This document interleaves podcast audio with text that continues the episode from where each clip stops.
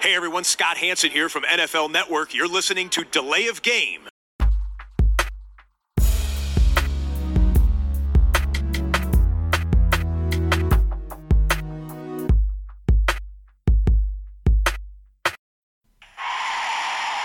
of game. Offense. Five yard penalty. Repeat down. Repeat down. Repeat down. Repeat down. Ho, ho, ho! Willkommen zu Delay of Game, der Football Podcast. Episode 202, kurz vorm Fest. Vielleicht hört sie der ein oder andere ja auch, weil er der Verwandtschaft oder der Freunde überdrüssig war und sich einfach mal zurückgezogen hat, um einen schönen Podcast zu hören über die Feiertage. Aber natürlich die meisten, das wissen wir, hören es unmittelbar nach Erscheinung. Und ähm, ja, nicht als Grinch verkleidet und auch nicht als Weihnachtsmann, sondern einfach ganz normal wie immer im Sweater äh, am anderen Ende. Christian, ich grüße dich. Hi Tobi, grüß dich. Bist du schon in Weihnachtsstimmung? Immer. Immer. Eigentlich fast das ganze Jahr, aber jetzt natürlich besonders. Jetzt geht es in die heiße Phase, 22. Ich bin als Weihnachtsmann verkleidet zwischendurch. Ich, Ach doch? ähm, ja, Ja. ich habe Weihnachten im Kopf, es laufen Weihnachtsfilme, Weihnachtsmusik, der Christbaum äh, ist schon geschmückt, alles. Also du bist aber doch nicht der Typ, der so im Sportverein irgendwie für die Kinder den Weihnachtsmann gibt, oder doch? Nee, auf gar keinen Fall. Ah, okay, ja. Ja, ja äh, hast, du, hast du schon deine ähm, Kochvorbereitungen getroffen oder lässt du dies, dich dieses Jahr bekochen an Weihnachten? viel, äh, wir sind viel unterwegs und werden bekocht tatsächlich. Okay. Im, Im Gegensatz zu letztem Jahr. Dann habe ich noch eine andere wichtige Weihnachtsfrage, äh, während ich hier äh, vor der Aufnahme natürlich noch meine letzten Dominosteine weggehauen habe. Äh, also die letzten vorm Fest zumindest. Hast du schon den Romanzini kaltgestellt? Nein, tatsächlich nicht. Ich habe keinen Okay. Romanzini im Haus und auch kein Was? Ja, das muss Okay. ich vielleicht noch ändern vor Weihnachten. Aber, aber äh, falls wir uns nach Weihnachten mal irgendwie treffen sollten, dann ähm, würde ich den auch warm trinken, das weißt du ja. Okay, ja ich, okay. ich kümmere mich drum. Hauptsache er ist da. Ja. So, äh, ein bisschen Football wollen wir auch besprechen, nicht nur Weihnachtskram. Und ähm, vor der, ja, der Rückschau auf Woche 15 und äh, einem neuerlichen Update, wie sieht es denn so an der Playoff-Front aus, hier und da, wollen wir natürlich die Bierfrage klären. Ja, meine ist diese Woche quasi ein Rätsel auch für dich. Ähm, ich sag, was es zu trinken gibt und du sagst mir, äh, welche WG zu Besuch war. Es ist ein Moritz Fiege Radler. Ah, okay, ja, es ist die Tierchen-WG. Äh, Ich hoffe, es ist kein angebrochenes, was sie stehen gelassen haben. Nein, es war noch verschlossen. Aber es ist, glaube ich, vor äh, zwei Monaten abgelaufen oder so. Ja, dann. Ja. Lecker, lecker. Ähm, Ich habe heute ein Bier von der ähm, wunderbaren Urlaubs... Es ist, glaube ich, eine Insel, Mauritius, ne? Äh, Blue Marlin heißt es. Es ist ein Lager. Wurde mir von Mauritius mitgebracht. Ja, ja. Es gibt tatsächlich Leute, die reisen ins Ausland in diesen Zeiten. Ähm, ich nicht. Ich habe nicht mal Holland gesehen seit knapp zwei Jahren. Aber das Bier entschädigt. Prost. Prost.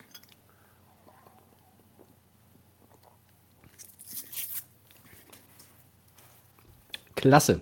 Ich habe mir sagen lassen, dass dieses Blue Marlin übrigens das ja, beliebteste Bier auf Mauritius ist. Jetzt könnte man die Frage stellen, wie viele Biere haben die denn da so? Ich habe hier neben mir noch eine Flasche stehen, die hebe ich mir irgendwie für Weihnachten auf.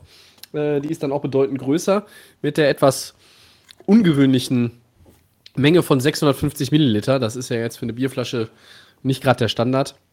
Aber dieses Blue Marlin kann einiges. Ich habe auch noch ein zweites Bier äh, hier heute in der Pipeline, weil ich ja letzte Woche keins getrunken habe beim Podcast, dachte ich, diese Woche doppelt gemoppelt. Hält dann besser.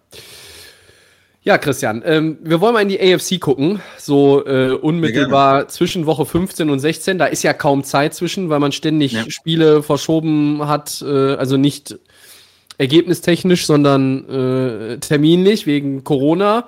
Da sind ja die Jungs alle geimpft, aber da kommt ja jetzt auch äh, irgend so eine griechische Buchstabenvariante, irgendwas mit O. Ja, und es sind ja, Tobi, sind nicht alle geimpft, ne? Das stimmt. Ja, ja. Gibt Immer wieder auch mal, ich kenne einen berühmten. Quarterback oder so. Ich kenne ich kenn auch, einen- kenn auch einen guten Receiver, Cole Beasley, fällt mir da wieder ein. Ja, ist ja jetzt auch wieder Ja, auf der- also, äh, es, es gibt ja die, die, die unterschiedlichen Regeln ne, für äh, Ja. geimpfte Spieler. Die haben wesentlich weniger ähm, ja, Restriktionen, die müssen weniger getestet werden. Wenn sie Kontakt haben, können sie auch sie schneller freitesten und schneller zurückkommen. Und ungeimpfte Spieler müssen halt länger aussetzen, äh, müssen länger in Quarantäne sozusagen.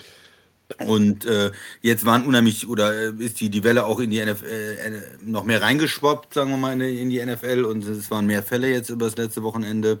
Einige Teams hat es besonders getroffen. Cleveland war dabei mit sehr vielen Fällen, die Rams mit vielen Fällen. Ne? Washington. Äh, Washington. Und dann hat man gesagt, okay, man geht hin und verschiebt äh, Spiele von Wochenende von äh, Sonntag auf Dienstag, Montag, Dienstag. Also wir hatten ja zwei Montagsspiele, zwei Dienstagsspiele. Ja. Und hat da so ein bisschen ver, ver entzerrt, den Spielplan.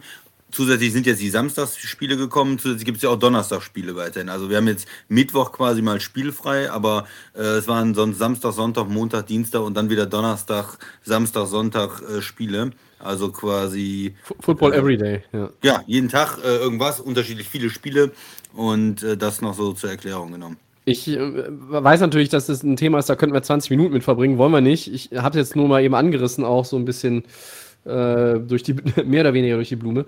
Wenn ich, wenn ich so überlege, natürlich haben einige Teams, dann auch die Fans einiger Teams gesagt, oh ja, und diese Verlegung jetzt, und das ist ja eigentlich fies. Und äh, trotzdem gab es ja diese Regel, dass eine Spielverlegung nicht in Frage kommt und das Team ja mit, den, mit, den, mit dem Covid-Ausbruch automatisch verliert, wenn klar ist, dass der Covid-Ausbruch auf nicht geimpfte Spieler zurückzuführen ist. Das war jetzt in diesen Fällen nicht gegeben, deshalb konnten die Spiele neu terminiert werden. Das haben wir letzte Saison schon gesehen. Wie ist denn deine Einschätzung? Kriegen wir die Saison halbwegs vernünftig über die Bühne bis zum Ende? Oder? Also, ja, ich denke, guck, ich guck mal so in andere Ligen gerade. NBA ist schon am struggeln und NHL ist ja ganz furchtbar. Ja, ich denke schon. Äh, du hast ja am Anfang gesagt, wenn natürlich die Leute geimpft sind, dann ist, ist das Ganze natürlich ein bisschen leichter. Ne? Die, die normalerweise sind, die, ist der Verlauf nicht so schwer, die Leute können schneller zurückkommen. Und ja, wenn man natürlich mehr Ungeimpfte dann drin hat, ist es, ist es schwieriger. Aber ich glaube, die ähm, die NFL kommt, kommt noch über die Runden, auch über, über den Januar irgendwie. Es wird natürlich immer mal auch in den Playoffs wichtige Spieler geben, die dann ausfallen. Ich glaube nicht, dass sie das jetzt schaffen, im Winter ganz rauszukriegen. Nee. Ähm, aber ich denke, sie, sie schaffen das irgendwie, das ähm, auch zu Ende zu spielen. Vielleicht muss man sogar mal irgendwie ein paar Tage schieben, nochmal mit Spielen in den Playoffs. Und dann werden sich natürlich immer Leute auch beschweren. Aber ja, was ist schon fair, ne? mit Verletzungen, mit, mit, mit Krankheit jetzt, Covid. Ähm, ja, es ist extrem schwer, das ähm, fair zu halten. Ich finde jetzt, wie es gemacht worden ist, noch okay. Also wenn du jetzt anstatt mhm. äh, einem Sonntag an einem Dienstag spielst, klar ist es dann für ein, für ein Team blöd, weil die dann vielleicht weniger Pause vor dem nächsten Spiel haben und sich anders darauf eingestellt haben. Auf der anderen Seite, ja, das kann immer mal passieren und da muss man auch mit leben. Und wenn ich jetzt Coach wäre, dann würde ich auch sagen, komm, wir diskutieren gar nicht darüber irgendwie intern, ist das jetzt fair, ist das nicht fair? Wir spielen, ob es Sonntag ist oder Montag oder Dienstag. Ähm, muss man so eine, so eine Mentalität vielleicht auch in der Mannschaft schaffen, kommen. Das ist, ist egal, ob jetzt auch vielleicht einer von uns noch auf der, der Covid-Liste ist und beim Gegner nicht oder so. Wir spielen einfach die, die kommen. Und über eine Saison gleicht sich da vielleicht auch das, das eine oder andere dann wieder aus. Ja, ich hoffe sehr, dass äh, wir halbwegs gerade die Playoffs auch, auch erleben können, dass da nicht so viel hin und her ähm, geht. Ich meine, wenn man, wenn man das ein bisschen entzerrt, äh, heißt das ja nicht für uns, dass wir bessere TV-Zeiten bekommen, sondern es ist wahrscheinlich dann alles schön Primetime USA, äh, Viertel nach acht oder, oder sieben. Und dann haben wir gar keine, gar keine Spiele mehr zu vernünftiger Zeit. Aber gut, die, die Football-Szene in Deutschland wird auch äh, das alles mitmachen, ne? weil alle sind heiß und alle haben Bock und schauen wir mal, wie es dann da weitergeht. Jetzt aber mal rein ins ganze ähm, Vergnügen. Wir haben ja schon äh, über 8 Minuten 30 auf dem Tacho. Ähm, Christian, welches AFC-Team ist nach der Niederlage in Woche 15 mehr in Trouble? Sind es die Ravens, die haben 30-31 gegen Green Bay verloren? Oder sind es die Titans nach ihrer 13-19 Niederlage in Pittsburgh? Ja, für mich die Ravens. Ähm, nicht wegen der Niederlage. Man kann äh, zu Hause gegen Green Bay verlieren. Die Ravens haben auch eine Menge Verletzte natürlich äh, in der Secondary, äh, haben ohne Lamar Jackson gespielt mit dem Backup-Quarterback. Äh, warum? Ne? Das ist trotzdem ein gutes Ergebnis. Sie haben ein gutes Spiel gemacht. 30, 31 knapp verloren. Die hätten noch mit der Two-Point gewinnen können ähm, am Ende.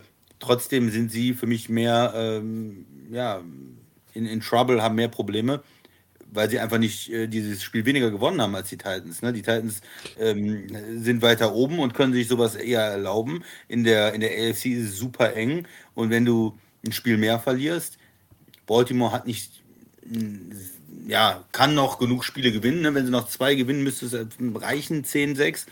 Aber man darf sich nicht so viel erlauben jetzt. Und äh, deshalb ist es für sie einfach schwer. In der, in der North kann noch jeder ähm, die Division gewinnen. Es ist Cincinnati drin, es ist Cleveland, das schlechteste Team im Moment. Äh, die sind 7-7. Äh, das heißt, es ist super eng und deswegen tut diese Niederlage, diese knappe Niederlage ähm, besonders weh. Sie haben jetzt drei in Folge knapp verloren mhm. ähm, gegen Pittsburgh, Cleveland und gegen Green Bay. Und ja, das ist einfach die, die Situation in Baltimore. Deshalb äh, finde ich das tragischer. Und, und die Titans, sie haben blödes Spiel gegen Pittsburgh verloren. Ich muss sagen, tut mir leid für die Pittsburgh-Fans, aber mir macht es keinen Spaß, äh, mir Pittsburgh anzugucken. Klar, die Defense ist gut, die, äh, aber die Offense ist einfach sehr, sehr limitiert und irgendwie sehr langweilig anzuschauen. Äh, ja, ich, ich finde es zäh, zäh. Und auch wenn die dann ein kurzes Feld kriegen, äh, die kriegen den schon von der Defense serviert, den Football an der 40, an der 30, an der 45-Yard-Linie und kriegen dann irgendwie nur 10 Yards hin und müssen das Field Goal nehmen und nochmal ein Field Goal nehmen, nochmal ein Field Goal nehmen. Schaffen es auch nicht, so ein Tennessee-Team, was dann mehrere Turnover hatte, dann auch vernünftig ähm, zu schlagen und mal mehr Touchdowns zu machen. Also ich fand die Pittsburgh äh, Offense schon extrem ja, äh, ja, langweilig oder, oder uninspirierend, wie auch immer. Also es ist für mich kein schöner Punkt. Das, das, trifft, es, trifft es ganz gut, finde ich. Ja, also, ja, Tennessee hat das Spiel verloren, aber die haben auch selber viele Verletzte in der Offense, wissen wir alles, Henry und, und ja. Julio Jones und äh, so, und so weiter. Ähm, aber die haben halt diese eine Spiel mehr und von daher bin ich mir recht sicher, dass Tennessee in die Playoff kommen wird und da nicht zittern muss und deswegen ist es für Baltimore aus meiner Sicht tragischer. Tobi. Grundsätzlich würde ich sagen, Baltimore ist da mehr in Trouble und damit sind wir auf einer Linie. Äh, wenn ich nochmal auch ein bisschen auf die, auf die Spiele eingehe, Baltimore hat jetzt zum zweiten Mal hintereinander gezockt am Ende, ja. Mhm. Sie haben gegen Cleveland dick hinten gelegen, haben sie aufgeholt. Dann haben sie gegen Pittsburgh gezockt, haben, wollten die Two-Point-Conversion am Ende, um das Spiel mit einem zu gewinnen, statt in die Overtime zu gehen. Und dasselbe haben sie jetzt gegen Green Bay gemacht. Und ich, ich bleibe dabei, auch wenn das natürlich, wenn es funktioniert, bist du einfach, das ist geil und das ist, glaube ich, das setzt auch noch mal was frei für dann wieder die nächsten Trainingstage fürs nächste Spiel und vielleicht auch schon mit Blick auf die Playoffs. Aber Baltimore steuert ja in Richtung äh, frühzeitiges Saisonende momentan eher, als dass sie Richtung Playoffs steuern. Weil wenn du drei verlierst, äh, und du hast deinen Topspot in der Division eingebüßt und mit 10-4 äh, könntest du sein und jetzt bist du 8-6. Wenn du die zwei Spiele kick den, kick den Extrapunkt, geh in die Overtime und dann gewinnst du es vielleicht da. keiner garantiert dir, dass du die beiden gewinnst, aber du könntest vielleicht ja 10-4 sein statt 8-6. 10-4, ah, das sind die Chiefs. Dann wärst du ja da vielleicht irgendwie mit dabei, könntest um den Nummer 1 Seed immer noch spielen und hättest das selbst ohne Lama Jackson jetzt in dem Spiel. Das wäre ja möglich gewesen. Tyler Huntley ist ein, ist ein Backup-Quarterback, der sich in meinen Augen sehen lassen kann. Es, also das funktioniert. Der läuft natürlich gut, ist also ein bisschen äh, äh, auch, auch in der Disziplin gut unterwegs. Er kann den Ball gut werfen. Äh, er kann das Spiel gut lesen. Er ist natürlich nicht vom Gesamttalent her wie Lama Jackson, auch wenn ich immer über ihn meckere und sage, er kann nicht werfen. Ähm, aber sie hatten, sie waren in der Position, das Spiel zu gewinnen. Und jetzt haben sie diese Niederlagenserie da und äh, klar, du hast es eben auch gesagt, sie sind immer nah dran oder verlieren die Spiele immer knapp, aber sie verlieren sie. So. Und jetzt.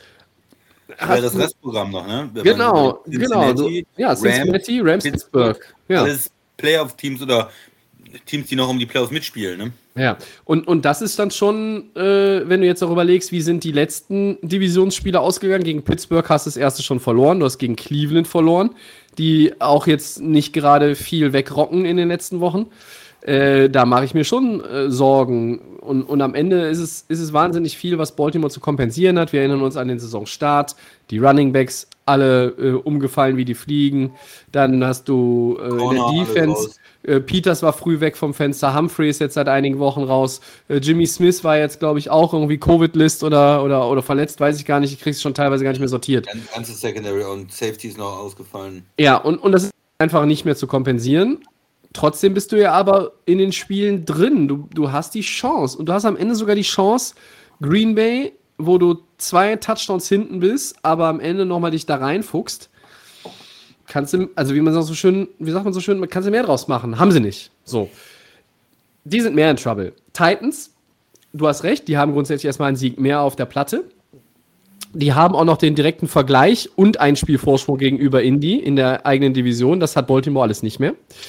Ähm, aber auch da, das Laufspiel, das funktioniert auch ohne Derrick Henry, auch wenn es nicht dasselbe ist, keine Frage. Ja, 200, aber 200, 200 gut. Rushing Yards gegen Pittsburgh, 200 Rushing Yards als Team. Tannehill, Christian, in den vergangenen vier Spielen, zwei Touchdowns, sechs Picks, ein Fumble verloren. Das ist auch nicht gut. Wir haben Ryan Tannehill schon besser gesehen, ja, und natürlich funktioniert Ryan Tannehills Spiel am besten, wenn Derrick Henry auf dem Feld ist. Und ich glaube nach wie vor, dass Tennessee in die Playoffs kommt. Und ich würde auch sagen, dass sie die Division gewinnen, weil sie werden irgendwo diesen einen Sieg noch finden, den sie brauchen. Denn ich glaube nicht, dass die Colts alles gewinnen werden. Äh, und dann reicht es ja, um die Division zu gewinnen. Äh, und da ist das Restprogramm auch irgendwo San Francisco, Miami, Houston habe ich hier stehen. Äh, ich hoffe, das stimmt. Also, äh, das ist dann schon, ja, es ist etwas moderater. Es ist etwas moderater. ist auch Favorit dann wahrscheinlich. Also, ne? Ja, aber im Moment sehe ich sie gegen San Francisco und Miami nicht in der Favoritenrolle. Also nicht mit den Leistungen der letzten Wochen, ne? Gegen San Francisco auf jeden Fall nicht. Gegen Miami ist ein bisschen die Frage. Aber bei Miami sprechen wir später auch nochmal. Auf jeden Fall. So, Houston ist vielleicht dann am Ende ja geschenkt, aber mal abwarten, was, was Indy halt auch macht, ne? Äh, Die spielen nicht mehr gegeneinander. Äh, insgesamt Baltimore mehr in Trouble. Du hast diese AFC North, da ist, da ist wahnsinnig viel möglich noch in den letzten Wochen, weil es auch viel gegeneinander geht. Pittsburgh ist da auch noch mit drin, du hast sie angesprochen. Die sind Die nicht, die sind, Unentschieden, das ist ja auch noch immer so ein bisschen die Sache, ne? ist vielleicht sogar am Ende ein, ein Vorteil im Wildcard Race, weil ich nicht glaube, dass Pittsburgh die Division holt, aber ich habe die im Wildcard Race noch nicht abgeschrieben. Ja. Ähm, es wäre jetzt kein Playoff-Team, wo man, wo man sagt, oh ja, da stehen wir total drauf äh, und, und, und die, die sind schön anzusehen. Also liebe Pittsburgh-Fans, äh, ich weiß, das ist euch egal. Ähm, aber die Defense von euch ist halt einfach auch gut. Ja? Und, und, und darüber definiert sich das Team, darüber gewinnt dieses Team auch, auch Spiele. Und ähm, da muss man gucken, dass man daran anknüpft. Äh, Wir kommen nachher nochmal kurz auch zu, zu den Steelers äh, mit ähm, äh, dem, äh, in Verbindung des, mit dem Gegner in Woche 16. Ähm, du hast recht, das ist nicht schön anzuschauen und sie kriegen die Drives nicht zu Ende. Was mir bei den Steelers halt fehlt, ist so dieses, dieser Wille dann, du hast kurzes Feld, warum gehst du nicht auf Biegen und Brechen mit deinem Rookie Running Back? Der spielt doch gut. Die ganze Saison, Najee Harris spielt gut. Und was, dann gucke ich von dem Spiel ähm, die zweite Halbzeit, Tennessee gegen Pittsburgh, und sehe, wie sie in guter Feldposition dann immer irgendwelchen anderen Heckmeck veranstalten. Gib doch einfach dem Harris den Ball. Dass du nicht passen kannst, solltest du nach 14 Wochen in der Saison oder 15 mittlerweile selber erkannt haben. Ja. Und, und, und dann gib doch dem Rookie den Ball. Ist ein Rookie, okay, dann macht der Rookie mal einen Fehler. Vielleicht lässt er einen Ball fallen. Aber das bringt dir doch irgendwie mehr in der Offense, als wenn du dann äh, irgendwie diesen anderen Käse da versuchst. Und, und du hast 168 Total Yards gehabt und hast das Spiel gewonnen. Das ist jetzt auch nicht, ist jetzt auch kein, kein Ruhmesblatt für Tennessee. Ne? Aber ja, wir sagen es äh, jetzt seit mehreren Wochen und äh, es bestätigt sich mal wieder. Ähm, das ganze Playoff-Picture kann sich innerhalb von einer Woche schon deutlich verschieben. Und Baltimore hat sich jetzt äh, schon sehr, sehr äh, ja, in eine dumme Position manövriert. Tennessee noch nicht. Das liegt aber halt auch daran, dass sie diesen schönen Vorsprung hatten. Und noch ein bisschen davon haben. Gut. Wir, sollen wir rübergehen in die ähm, NFC? Sehr gerne. Krasse Niederlagen, Tobi. Äh, die Cardinals haben 12-30 gegen die Lions verloren. Die, die Cardinals 12-30 gegen die Lions. Und die Buccaneers haben 0-9 gegen die Saints verloren. Ja. Was bedeutet das äh, für das Playoff-Seeding in der NFC?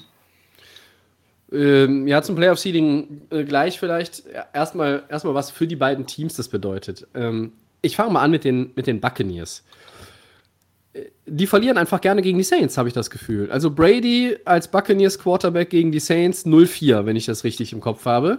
In der Das regulären Saison. In der regulären Saison, in den Playoffs haben sie gewonnen, genau. Äh, schon auffällig. Und ich glaube, war, war das das erste Mal, dass er ein Heimspiel in seiner Karriere zu Null verloren hat? Ich glaube ja. War Und- seit ähm, zwölf Jahren das erste Mal, dass er ein zu Null verloren hat oder so. Ja, also es war schon, war schon ein natürlich merkwürdiges Resultat. 0 zu 9 ist jetzt auch nicht gerade ein, ein, Standardergebnis in der, in der National Football League, gerade auch heutzutage, wo wo viele, viele Punkte eigentlich gemacht werden, viel mehr als früher. Früher hätte man gesagt, ja, Pittsburgh hat solides Spiel gemacht bei 1913. Heute sagt man, die waren in offensive Scheiße. Ja. Und, und das stimmt ja auch, also mit den heutigen Maßstäben.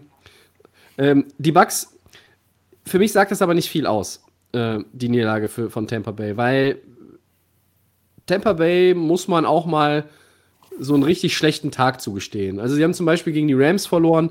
Da, das war jetzt kein grottenschlechtes Spiel in der Saison. Und auch bei anderen Niederlagen fand ich, sahen sie nicht, sahen sie nicht so aus wie in dem Spiel. Da waren sie einfach schlecht. Die Saints Defense hat auch da das Kommando übernommen.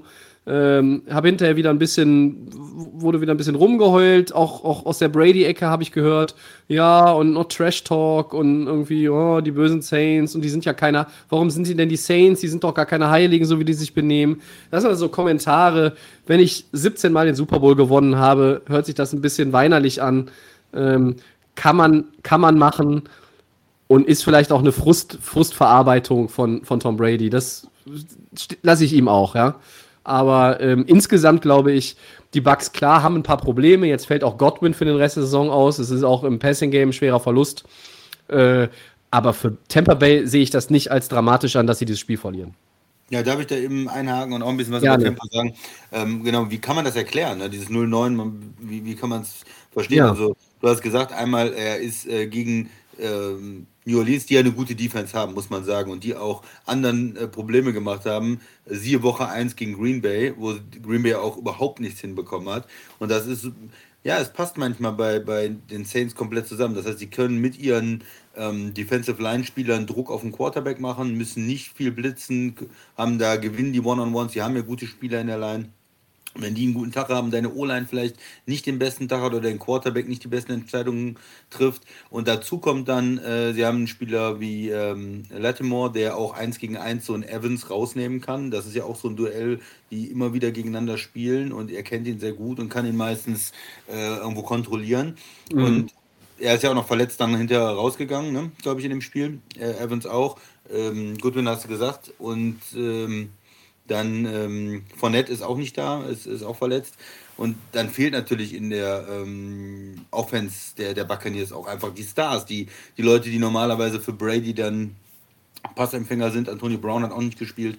Das heißt, da sind ja eigentlich die ganzen Namen und die ganzen Stars nicht da. Und wenn er dann mit anderen zusammenspielt, wo er vielleicht ein, zwei Sekunden länger braucht in der Pocket, nicht genau, oder die laufen die Route nicht exakt, oder es, es passt in der Offense nicht, und dann kommt der Druck durch und ja, also die Saints sind schwer zu spielen in der Defense und wenn du einen schlechten Tag hast und mit jede Menge Verletzten dann unterwegs bist in der Offense, dann kann sowas passieren. Ja, Le Play Playoff Lenny war ja noch dabei, ne? Der hat das Spiel ja noch gespielt.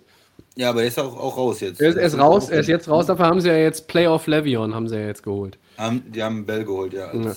Aber, aber, aber das ist, ich finde es ganz gut beschrieben. Ähm, äh, Tampa Bay äh, will be alright. Also ich glaube, äh, den, den schadet diese Niederlage äh, weniger, als dass dieses Ergebnis sie nochmal anspornt, wieder eine Schippe draufzulegen. Und das sind Denke so Spiele, wo Tom Brady hinterher im Lockerroom sitzt, da ist, da, da ist der Schweiß noch nicht abgetrocknet von dem 0 zu 9 auf dem Feld. Und dann nimmt er die beiseite im Lockerroom, wenn keiner es mitkriegt von außen. Kein Reporter, irgendeine, und selbst wenn es, vielleicht ist es doch auch einen Tag später in einem Teammeeting oder was auch immer. Aber dann kommt nochmal ganz klar Brady, Kommando und so, Leute, so geht sich. Wir machen das demnächst wieder so und so. Da muss wieder dieses Sinne schärfen und einfach Schuss von Bug.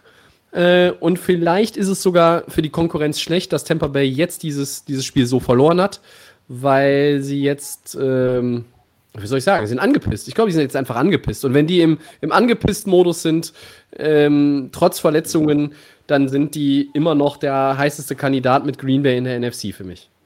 Genau, und die haben ein leichtes Restprogramm jetzt. Die spielen noch zweimal gegen die Panthers, glaube ich. Ähm, ja. Und äh, ja, die gewinnen ihre Division und die, die kommen in die Playoffs und die haben immer noch die Möglichkeit, Nummer, äh, Nummer 1 Seed zu werden, werden sie vielleicht nicht. Ähm, müssen da vielleicht mit, ist ja mit Dallas und, und Arizona und den Rams und Green Bay alles sehr eng.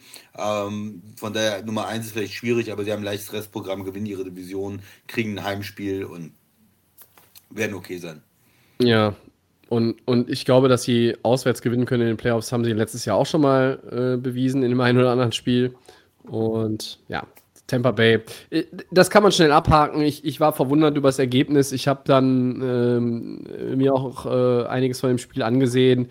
Ähm, ja, für mich hat das weniger Aussagekraft als das andere. Und, aber leg du erstmal vor, Christian Cardinals, äh, fandest es, äh, also bei Wordplay hätte ich jetzt gesagt, war erschreckend. Ja, nur das wird, ich wollte nur noch mal, ich habe es noch mal gerade nachgeguckt, bestätigt. Also Tampa spielt noch zweimal gegen die Panthers und dazwischen gegen die Jets. Also ist ja wirklich der leichteste äh, Schedule, man, den er so kann, ungefähr kann man, kann man zwei von gewinnen. Ja, kann man ja ich denke mal 13-4. Ich denke mal, sie gewinnen alle drei jetzt. Das sollte kein Problem sein. Ähm, hey, das andere äh, Spiel noch, noch außergewöhnlicher war, die Saints haben natürlich wenigstens, die sind ein 7-7-Team, die wollen in die Playoffs, die haben eine gewisse Qualität. Lions sind 2-11, äh, sind 1-11 gewesen, als das Spiel stattgefunden hat. Moment, Entschuldigung, 1-11-1 sind die gewesen. 1-11-1, ja, ja, sehr gut.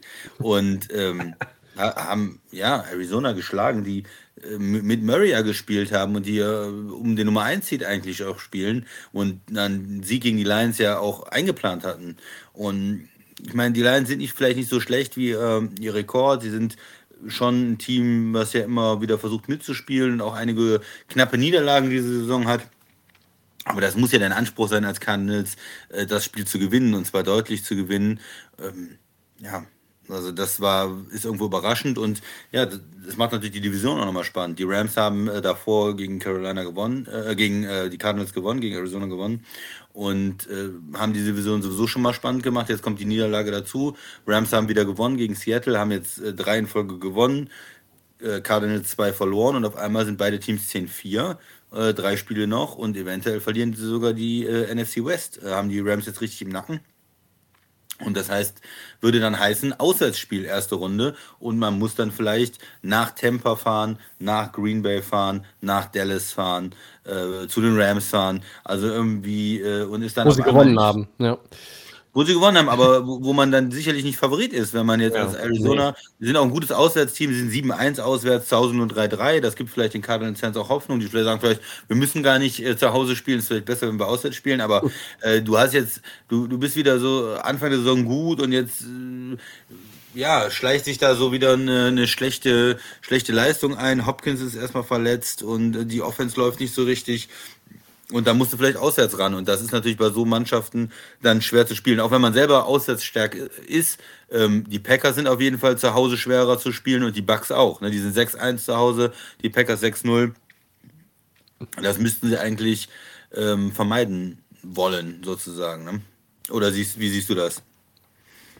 Definitiv. Ich glaube, dass die, dass die Cardinals äh, in, dieses, in dieses Spiel gegangen sind und das tatsächlich auch ein Stück weit den Gegner unterschätzt haben. Äh, etwas, was in der NFL nicht vorkommen sollte, wenn du äh, du hast ja nicht hast ja nicht wie im Baseball 162 Spiele, wo du sagst, ja okay, das ist es mal so. Äh, jedes Spiel ist extrem wichtig und ähm, wenn du wenn du da reingehst in so ein Spiel und sagst, ja okay, die die spielen im Rahmen ihrer Möglichkeiten ganz nett, aber äh, das nehmen wir ja mal so mit äh, und, und das wirkte dann auch teilweise so in, in ihrem Auftritt. Wenn ich, wenn ich noch mal ein bisschen, ähm, bisschen gucke, also sie haben, ähm, sie hatten mehr Yards, sie hatten, äh, hatten natürlich auch mehr Passyards, sie hatten ähm, äh, einige Strafen, sie hatten auch weniger den Ball als die Lions. Was mir aber in den Statistiken halt so, was, was er hervorsticht, 0 von 4 in der Red Zone. Also Arizona hat da das Spiel eigentlich für mich verloren und ich fand, der Auftritt war insgesamt genau das, was ich seit Wochen sage, nämlich, dass sie overrated sind. Sie sind overhyped und äh, du hast diesen 7-0-Start und hast einfach dann in der Division die totale Kontrolle gehabt, eine, eine starke Division, wo du nach den sieben Wochen aber zum Beispiel die Niners hattest, die relativ am Boden lagen, Seattle lag schon relativ am Boden und die Rams waren zu dem Zeitpunkt mit, mit dran, aber äh, du hattest da irgendwie so, ja, das auf dem Fahrersitz gesessen. Und jetzt äh, haben sie das Lenkrad aus der Hand gegeben und sie hängen auch mit einem Bein schon aus dem Auto raus. Weil der direkte Vergleich ist 1-1, du bist 10-4, genau wie die Rams. Und jetzt bist du da auch so ein bisschen, bisschen in Trouble. Ich habe eine ganz interessante ähm, äh, Zahlenreihe für dich, Christian. Cardinals nach dem sind ja nach dem 7-0-Start jetzt 3-4. Ja? Das heißt, sie haben vier der letzten sieben verloren. So. Cliff Kingsbury. Habe ich noch ein paar Zahlen für dich, wie er als Head Coach war. Texas, Texas AM, ja, von 2013 bis 2018. 7-0 Start, dann 1-5. 2-0 gestartet, 2-8. 5-2 gestartet, 2-4. 3-1 gestartet, 2-6. 4-1 gestartet, 2-6. 5-2 gestartet, 0-5. Jetzt kommt er nach Arizona in den drei Saisons von 2019 bis zur aktuellen. 3-3-1, war jetzt kein toller Start, danach 2-7. Letztes Jahr 6-3, danach 2-5. Und jetzt 7-0, danach 3-4. Also ich persönlich erkenne hier ein Muster. Ja, Cliff Kingsbury kann mit seinen Teams die Saison das Niveau nicht halten. Er kann das Niveau nicht halten, er kann die Saison nicht zu Ende bringen. Äh, und dann ist Arizona darauf verloren im Posten. Ja, und die, für mich ist die Frage, was heißt das? Ist das einmal, ist das, sind das die Offensivideen, wo man mit frischen Konzepten kommt am Anfang der Saison, die Gegner überraschen kann äh, und sich dann zu wenig Plays hat oder die Gegner zu gut darauf einstellen können und man hat dann keinen Counter, man hat dann nicht noch ne, eine Variation oder wieder den nächsten Trick? Ist das zu limitiert, sein, sein Offensivsystem? Oder liegt es auch am, am Quarterback? Kyler Murray, man hat ja jedes Jahr das Gefühl, am Anfang der Saison ist er ein MVP-Kandidat und dann hat er eine Verletzung und dann spielt er nicht ganz so gut, dann ist er nicht ganz so schnell, er ist, kann dann dem Sack nicht mehr ausweichen, es ist nicht ganz so spektakulär dann. Es, äh, es, wird kälter, es wird härter. Er hat schon äh, Hits in den Knochen, er hat schon eine Verletzung gehabt in der Saison. Und das ist natürlich, das ist natürlich auch dieser Spielstil ja, von, von so einem Quarterback, der auch öfters mal selber läuft, der eher ne, klein ist. Ähm, ja, wo man sich immer Sorgen macht, dann vielleicht auch als, als, als Cardinals-Fan und sagt, hm, wie kann er denn dann im Dezember, im Januar spielen mit, mit den 16, 17 Spielen plus Playoffs, dann insgesamt 20 Spielen in den Knochen? Kann er im Februar dieselbe Leistung oder eine bessere Leistung bringen als im Oktober? Und im Moment sieht es nicht so aus bis jetzt. Im Moment sieht es aus, als wenn ich weiß nicht, wie viel Prozent, ist es 50 Prozent der Trainer, 50 Prozent das System, 50 Prozent die, die Spieler. Ähm, aber irgendwo scheint es nicht zu passen. Das andere ist halt auch, äh, es ist ein Team, was irgendwie top-heavy ist. Also sie haben die Stars, die Namen, sie haben ja auch getradet für Receiver und ältere Leute geholt, wie Watt, wie AJ Green und, und, Hopkins und so. Und wenn du das machst, ist, das, ist der Kader natürlich auch an anderen Stellen vielleicht ein bisschen dünner und weniger junge Spieler, weniger Tiefe. Und wenn sich dann die älteren Spieler verletzen, dann sinkt natürlich auch die Qualität relativ stark. Also das wären so für mich die Erklärungen, die möglichen Erklärungen für diesen Abfall in der zweiten Saisonhälfte. Und ich glaube, das ist schon was, was den Cardinals-Fans auch riesig Sorgen macht, weil du hast nicht diese, bei Brady, wenn er so ein Spiel verliert, weißt du, ja gut, aber Brady hat uns schon zehnmal gezeigt, man darf ihn nicht abschreiben, äh, in den Playoffs wird er die Leistung bringen. Letztes Jahr lief auch nicht alles rund in Tampa und bei anderen Teams hat man auch mehr, mehr Vertrauen, bei Kansas City und ja, bei den Cardinals hat man es nicht gesehen in den letzten Jahren. War immer dieses stark angefangen, nachgelassen, dann irgendwie raus. Und solange sie das nicht in den Playoffs zeigen, dass man, dass sie sich wieder fokussieren können, dass sie ein Playoff-Spiel gewinnen können mit Kyler Murray als Quarterback, mit ähm, Kingsbury als Coach, dann, ja, solange vertraut man dem Team auch nicht hundertprozentig. Und wenn sie natürlich diese, diese Division noch abgeben würden an die Rams, dann ähm, ja, wäre das natürlich extrem bitter nach so einem starken Saisonstart. Fände ich dann auch so, wie, wie das jetzt gelaufen ist und zur Mitte der Saison die Rams diese drei Niederlagen in Folge schon auf jeden Fall eine Überraschung. Ich finde, du hast es jetzt ganz gut aufgegriffen. Es ist zum Teil, aus meiner Sicht, ist es zum Teil Kingsbury, es ist Murray, ähm, es sind dann auch die Verletzungen, ob von Murray oder auch von anderen Leuten.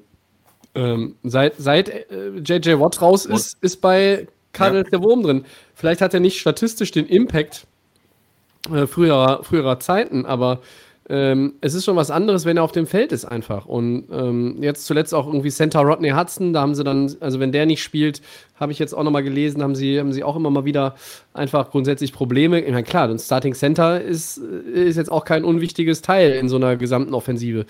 Und so kommt einiges zusammen. Schaffen das, muss man ja auch mal sagen. Andere Teams schaffen das, das auszugleichen. Das ist eine, in der ganzen Liga, es gibt super viele Verletzte, es gibt ja, super viele Ausfälle mit Covid. Ich, Rodney hat ein super Center, war auch ein gutes Signing. Ja. Ähm, ja, also Green hat es schon hinbekommen, die Rams haben es auch schon hinbekommen, die Saison. Also völlig richtig. Ne? Also, ja. Also man, man, man, sollte vielleicht bei, bei Arizona nicht alles an einer, ähm, an einer Sache aufhängen, aber ich glaube, dass, dass das viele, viele Faktoren eine Rolle spielen. Äh, aber, aber das sind halt schwerwiegende Faktoren. Und, und dann bist du ruckzuck irgendwo in so einem Negativtrend drin. Und jetzt bin ich gespannt, was sie, was sie daraus noch machen. Denn, äh, wie gesagt, die, die Rams sitzen ihnen im Nacken und vielleicht, ja, ob, ob man wirklich bei, an, an ihrer Stelle sagt, okay, wir äh, sind auch ein gutes, sind auch ein gutes Auswärtsteam und kommen dann halt irgendwie damit zurecht. Wenn sie spielen jetzt noch gegen die Colts, die Cowboys und dann noch gegen die Seahawks.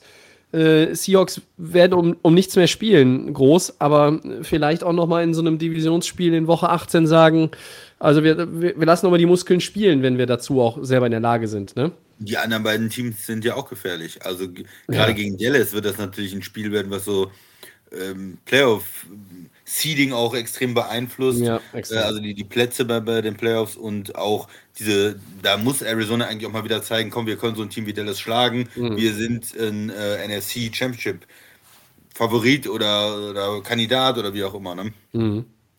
Wir hatten noch die Frage, Christian, was bedeuten ja. die Niederlagen fürs Playoff-Seeding? Also aus, aus meiner Sicht bedeutet es eigentlich, äh, Green Bay hat alle Trümpfe in der Hand für den Nummer 1 Seed und dahinter ist alles offen. Äh, noch ist Green Bay nicht durch, keine Frage, aber sieht komfortabel aus jetzt gerade. Also ein Spiel Vorsprung ist ja in beiden Conferences zu was auch immer, zum zweiten der Division oder um Nummer 1 Seed, ist ja schon, das ist ja schon ein gewaltiger Vorsprung in dieser Saison, so eng wie alles zugeht. Aber dahinter Tampa, Dallas, Arizona und Rams alles offen. Ja, weil wen man nicht unterschätzen darf, ist Dallas auch, ähm, weil die haben, glaube ich, den Tiebreaker gegen Green Bay. Die haben nicht gespielt dieses Jahr, aber da, die haben, glaube ich, einen besseren NFC-Record oder auch in so Tiebreakers gewinnen die dann. Also Dallas ähm, muss, man, muss man auch schauen. Ja. Aber Green Bay erstmal eine gute Situation. Die haben erstmal ihre Division gewonnen, die ist fix zu. Ja. Haben jetzt ein Spiel Vorsprung. Ähm, die, ihre Spiele sind auch äh, relativ leicht, spielen jetzt gegen Cleveland zu Hause kein, ein, kein, kein einfacher Gegner. Die können auch gut laufen, aber trotzdem ein Spiel, wo man Favorit ist. Und dann Minnesota, Minnesota und Detroit, oder? Minnesota zu Hause, äh, da will man auch die Revanche, das Hinspiel, was man mit dem Field Goal in Minnesota verloren hat. Divisionsspiel immer mit viel ähm, Energie verbunden, denke ich mal. Und Minnesota spielt natürlich auch noch um die Playoffs. Mehr, mehr Hass. Wir brauchen mehr Hass. Heim, Heimspiel, Heimspiel in Green Bay bist du auch Favorit und dann noch bei den Lions. Also das sind, äh, denke ich mal, äh, ja, von den drei Spielen will man eigentlich alle drei gewinnen. Ne? Die zwei Heimspiele und, und das Auswärtsspiel bei den Lions. Ähm, von daher ja, ist, ist Green Bay erstmal in einer guten äh, Situation, aber es kann auch, wenn du ein Spiel verlierst, ähm, gegen, gegen die Vikings vielleicht oder gegen äh, Cleveland einen schlechten Tag hast, dann äh, ist, ist vielleicht am Ende Dallas sogar ähm, die Nummer eins. Und das finde ich ganz spannend. Also ich finde es ja, man darf ja nicht ver vergessen, wer der Coach ist in Dallas. Ne? Wenn also McCarthy nach Green Bay kommt, um Aaron, äh, Aaron Rodgers die letzte Saison dann äh, zu vermiesen, Wäre super spannend. Gewinnt er. Es gab, gab ja schon auch extrem spannende Playoffs-Spiele zwischen Dallas und Green Bay in den, in den letzten Jahren. Äh, du erinnerst dich vielleicht daran, dass es kein Catch war äh, damals. Ja, ja natürlich.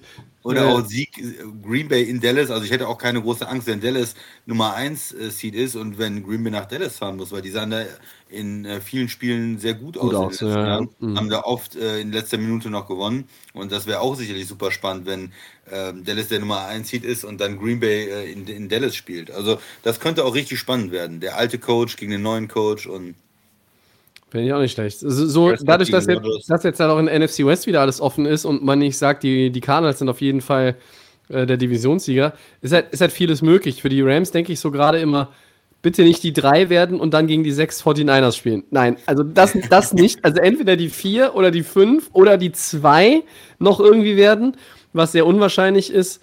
Ähm, ich bin auch noch nicht so davon überzeugt, dass sie die, äh, dass sie die Division noch holen, weil sie haben halt auch, sie müssen äh, spielen Minnesota, Baltimore und die 49ers. Das sind jetzt auch, ist jetzt auch keine Laufkundschaft. Ähm, aber das ist schon äh, ähnlich natürlich auch wie, sagen wir mal, im AFC Wildcard-Rennen unheimlich spannend und ganz, ganz viele Verschiebungen noch. Packers haben für mich aber trotzdem äh, gerade die, im Skat würde man sagen, die, die Buben auf der Hand und dann äh, kann man damit die meisten, meisten Unfug veranstalten. Gut, sollen wir mal Segment 3 gehen, Odds? Ja. Oder hast du noch was? Nee, nee, sehr gerne weiter. Ja, wie wahrscheinlich ist es, dass eins der vier 7-7-Teams aus der AFC, das sind die Raiders, die Dolphins, die Browns und die Broncos, äh, die Playoffs noch erreicht, Tobi? ich weiß nicht, was ich, was ich da machen soll. Ich habe den ganzen Nachmittag überlegt. Ich, ich glaube, ich nehme es jetzt schon vorweg und sage, die Chance, dass einer von diesen vier Teams in die Playoffs einzieht, ist 5%. Ich sage euch jetzt auch warum, Leute. Ich lese euch jetzt gleich, bei, das bereite ich mir ja immer schön vor, äh, das Restprogramm von allen, allen Vieren durch. Und ich finde, keins dieser vier Teams hat ein Restprogramm, wo ich sage, ja, ach so, also die zwei Siege brauchst du, kannst du holen, weil ich glaube, dass du eigentlich alle drei gewinnen müsstest. Denn du hast, ja, du hast ja vier Teams davor, die alle keine Divisionsführenden sind. Indy, Baltimore, Buffalo und die Chargers. Die sind alle vor dir und die sind die Plätze 5, 6, 7 8, das heißt, die, die jetzt, über die wir gerade reden, sind 9, 10, 11, 12. Du musst ja von diesen vier zwei überholen. Und die sind teilweise, also Indy ist hot unterwegs, die Chargers sind immer eine Wundertüte. Äh, ja. Ich glaube, du hast sogar noch eins vergessen, die sind sogar ähm, neun. Äh, Weil ich Pittsburgh vergessen habe. Genau, wir haben äh, Pittsburgh, ja. Ravens, ja, Bengals. Pittsburgh vergessen. Und weißt du auch warum? Wegen dem verkackten Scheiß Unentschieden. Ich hasse diese Unentschieden.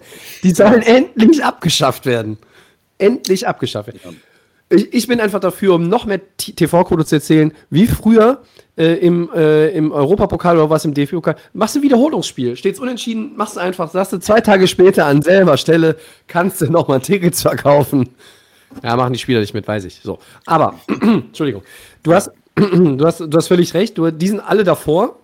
Pittsburgh auch noch. Und äh, genau deshalb würde ich äh, angesichts des Restprogramms dieser vier Kandidaten sagen, es ist unheimlich schwierig, dass einer da noch reinkommt. Raiders, Denver, Indy, Chargers. Dann kommen die Dolphins. Saints, Titans, Patriots. Finde ich ganz finster. Dann kommen die, dann kommen die Browns. Green Bay ist für mich schon, das ist schon, damit ist schon eigentlich gelaufen, weil dann bist du 7, 8 und ich glaube, dann ist es eigentlich schon gelesen. Pittsburgh, Cincinnati. So, dann kommt noch ähm, Denver, die spielen gegen in Las Vegas, bei den Chargers und gegen Kansas City. Und was ist denn, wenn Kansas City in Woche 18 noch mit den Startern spielt, weil der Nummer 1 Seed vielleicht nicht klar ist? Also für mich sehen diese vier Teams wie absolute Außenseiter ähm, aus, obwohl sie natürlich unterschiedliche Vorzeichen haben. Ne? Dolphins kommen als zweitheißestes Team hinter den Chiefs rein aktuell mit, mit sechs Siegen in Folge. Die Raiders sind mal hü, mal hot. Die Broncos sind irgendwie, schwimmen da immer noch mit, mit drin. Das ist so ein bisschen wie beim, beim Freiwasserschwimmen, wenn am Start noch irgendwie alle zusammen sind, dann, dann schwimmst du im Sog mit. Und das macht halt Denver irgendwie die ganze Zeit. Und dann hast du Cleveland, die Covid-Stress und Verletzungsprobleme und weiß ich nicht, auch teilweise schlechte Performances mitunter auch haben. Ich bin bei 5%. Ich gehe wirklich sehr niedrig, auch, auch wenn ich weiß, dass, dass tatsächlich einer von denen vielleicht alle drei Spiele gewinnen kann. Und dann wird es wahrscheinlich reichen, aber ich sage, keiner von den Vieren gewinnt alle drei. Genau, ich hätte, ich hätte mir das auch so überlegt. Ich, ich denke auch, du musst eigentlich alle drei gewinnen, weil du hast zu viele Teams, die davor sind und zu viele Teams, die noch zwei Spiele gewinnen werden und die dann die, die ihre zehn Siege haben. Ich glaube, Christian, ja. einer, einer könnte mit 9-8 reinrutschen. Vielleicht ist der siebte 9-8 und die anderen beiden Wildcards sind 10-7 ja. Teams. Aber, aber dann, da hast du noch die, die Steelers, mit, die könnten ja auch noch ja, mit, äh, mit, mit 9, 7 und 1 dann äh, vor dir dann sein. Ne? Also das, ich sehe das ähnlich wie du auch mal ganz kurz zu den Dolphins, wo vielleicht manche sagen, ja, die haben jetzt so viel gewonnen, äh, warum, warum nimmt man die nicht so richtig ernst vielleicht? Die Siege der Dolphins, ja, die haben gewonnen jetzt gegen die Jets, davor gegen die Giants, davor gegen die Panthers, Dolphins, ähm, äh, davor gegen die Jets, sorry, die Dolphins, also gegen die Jets nochmal. Äh, die hatten die Texans noch drin. Und die haben äh, die Saison, äh, ja, das sind doch Siege, die, die kann man nicht so hundertprozentig ernst nehmen, oder? Ich weiß nicht, wie du ähm. das siehst, aber die haben auch ein, zwei Qualitätssiege dieses Jahr drin. Ähm, gegen, gegen die Ravens kann man vielleicht noch sagen. Aber ähm, ja, bei den, bei den Dolphins, du hast es jetzt gerade so schön äh, ausgedrückt. Ich, ich würde es nochmal noch, anders formulieren. Äh, der Streak, ähm, da hast du gewonnen gegen Teams mit folgenden Starting Quarterbacks. Ja, Tyrod, Tyrod Taylor, Lamar Jackson, okay, Joe Flacco, Cam Newton, Mike Glennon und Zach Wilson. Und bei Newton lasse ich noch mit mir diskutieren. Und Lama Jackson ist da eigentlich auch über jeden Zweifel erhaben in, in dieser Frage, aber die anderen, um Gottes Willen. Was, was Miami halt gut macht, ist, ähm, die Defense hat sich gesteigert, extrem gesteigert. Tua spielt wirklich auch sehr ordentlich. Äh, und, und, und dann sind sie doch, auch wenn es da ja immer diese Diskussionen jetzt schon in der Saison gab, nach dem miserablen Start, was auch ganz normal ist, ob Brian, Brian, Flores das Team noch erreicht. Ja, offenbar schon. Ja, weil sonst gewinnst du ja nicht sechsmal in Folge. Das machen die Spieler ja nicht, um dem Coach eins auszuwischen. Aber trotzdem. Ähm, Tour möchte ich eine Sache zu sagen. Ich habe nicht alles gesehen von Dolphins, aber ich habe mir dann ein paar Sachen angeguckt und ja, die führen mit sieben und er wirft einen Pick Six gegen die Jets. Ja, ja, ja, er hat die Jets ja auch wieder dann ins Spiel geholt. Ähm, kannst du nicht machen. Du kannst einfach mach irgendwas. Und das ist auch, ich weiß nicht, wie viel Prozent davon Coaching ist und wie viel Prozent dann am Quarterback ist, aber du kannst in der Situation, du führst mit sieben, du kannst alles machen, kannst laufen, einen sicheren Pass, kannst von mir aus auf die Tribüne werfen, aber die Jets, ja. äh, dann, die konnten das ja selbst gar nicht fassen, äh, dass sie nochmal da ins Spiel zurückkommen. Am Ende gewinnst du das Ding, aber es hat meine, mein Zutrauen nicht gesteigert. Miami wäre vielleicht das, das Team, dem man noch was zutraut. Cleveland vom Talent her eigentlich, wenn sie mal alle wieder zurückbekommen. Ähm, ja, aber ich, ich gehe ein bisschen höher als du, aber äh, 10 Prozent. Du hast 5. Ne? Auch, auch, nicht viel, ja. Ja, nein, viel nicht. Wie gesagt, da ja. sind die anderen Teams davor. Man muss eigentlich drei gewinnen. Ich sehe es auch nicht. Ähm, aber weil das vier Teams sind und vielleicht schafft es irgendeiner, diese drei Siege zu holen, ich sage 10 Prozent. Schwer, sag mal, wenn die Raiders alles gewinnen, dann hast du halt Denver selber schon eliminiert eigentlich aus der ja. Gleichung und hast halt auf Indy und die Chargers selber jeweils ein Spiel gut gemacht. Also die, die haben vielleicht das Restprogramm, wo du am meisten äh, Alarm mitmachen kannst in Bezug auf die Konkurrenten, auf die unmittelbaren. Ja, also so könnte man es mal ausdrücken. Äh, geht, gilt für Denver zu teilen auch halt mit, mit Vegas und ähm, Chargers und Chiefs. Aber äh, ja, also zu Tour, das Play hatte ich aus meinem Gedächtnis gestrichen, weil ich so grausam fand. Ansonsten finde ich, ist, ist er ganz, ich finde ihn etwas besser als in der ersten Saisonhälfte, aber. Ja, ist ne? auch, aber es sind ja, Das Play war grausam, völlig richtig, völlig richtig. So, einen haben wir noch für die Odds, Christian. Ähm, da gehen wir mit den Prozentzahlen ein bisschen höher, glaube ich. Wie wahrscheinlich ist es, dass Aaron Rodgers am Samstag gegen die Browns den Packers Pass-Touchdown-Rekord von Brett Favre mit seinem 443. Touchdown-Pass bricht? Eingestellt hat er ja schon. Ja, also es geht ja um die Frage, wirft er einen Touchdown-Pass gegen die Browns? Äh, ja. Und ich würde sagen, die Wahrscheinlichkeit ist relativ hoch. Äh, er ist ähm, heiß im Moment. Er hat in den letzten Spielen eine Menge Touchdowns geworfen, immer wieder. Und mhm. warum sollte das gegen die Browns nicht der Fall sein? Ja, wäre ein Spiel, ein Defensivspiel, wo wenig Punkte fallen, ein Spiel, wo viel übers Laufen äh, passiert, aber normalerweise muss ein Touchdown-Pass für ihn drin sein und ich sag mal 85 Prozent. Ich sage 100 Prozent. Ich, ich, garantiere es. Ich garantiere es. Es ist die sicherste Prozentzahl, die höchste Prozentzahl bei uns in den Odds ever in 202 Episoden. 100% von mir. Aaron Rodgers, dass er keinen Touchdown-Pass wirft, jetzt in dem Spiel, passend zu Weihnachten, beschenkt er sich Wollte es zu Hause machen auch. ja, ja. Sonst hätte er, ne, also, sonst hätte er es in der Verlängerung gegen Baltimore machen müssen. Aber John Harbour hat ihm ja den Gefallen getan und hat gesagt. Alles abgesprochen. Ja. Ich gehe für zwei, lieber. Ich gehe für zwei. Und sag dir vorher noch das Play an. Äh, so, also, da sind wir deutlich höher, ähm, keine Frage. Also, er hat diesen, äh, diesen Rekord eingestellt von Brad Favre, hat, äh, glaube ich, ich glaube, was habe ich gelesen? 100, 193 Interceptions weniger geworfen in der Zeit. Hat ja, glaub, 17, 1700, 1700 Completions weniger gebraucht. Also, Wahnsinn, Respekt.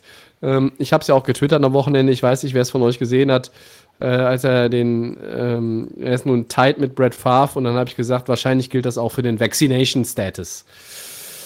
Dass er da tight mit Brett Favre ist, mit Zero, Zero Impfungen. würde, würde zu beiden ja passen. Ja, die, Immun die Immunisierten. So. so. Ja, aber bevor jetzt wieder alle nicht geimpften Zuhörer ausschalten, gehen wir schnell weiter, verlassen die Odds und schauen auf Woche 16.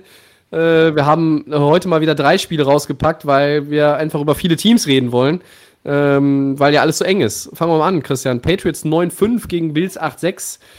Wir wissen alle, wie das erste Spiel ausgegangen ist. Kann Buffalo die AFC East mit einem Sieg nochmal richtig spannend machen? Oder reagiert New England nach der Niederlage in Indy entsprechend und macht dann mit, ja, mit einem Sieg einen großen Schritt in Richtung Divisionstitel? Man könnte es unter Umständen ja sogar auch schon gewinnen, wenn Miami verliert.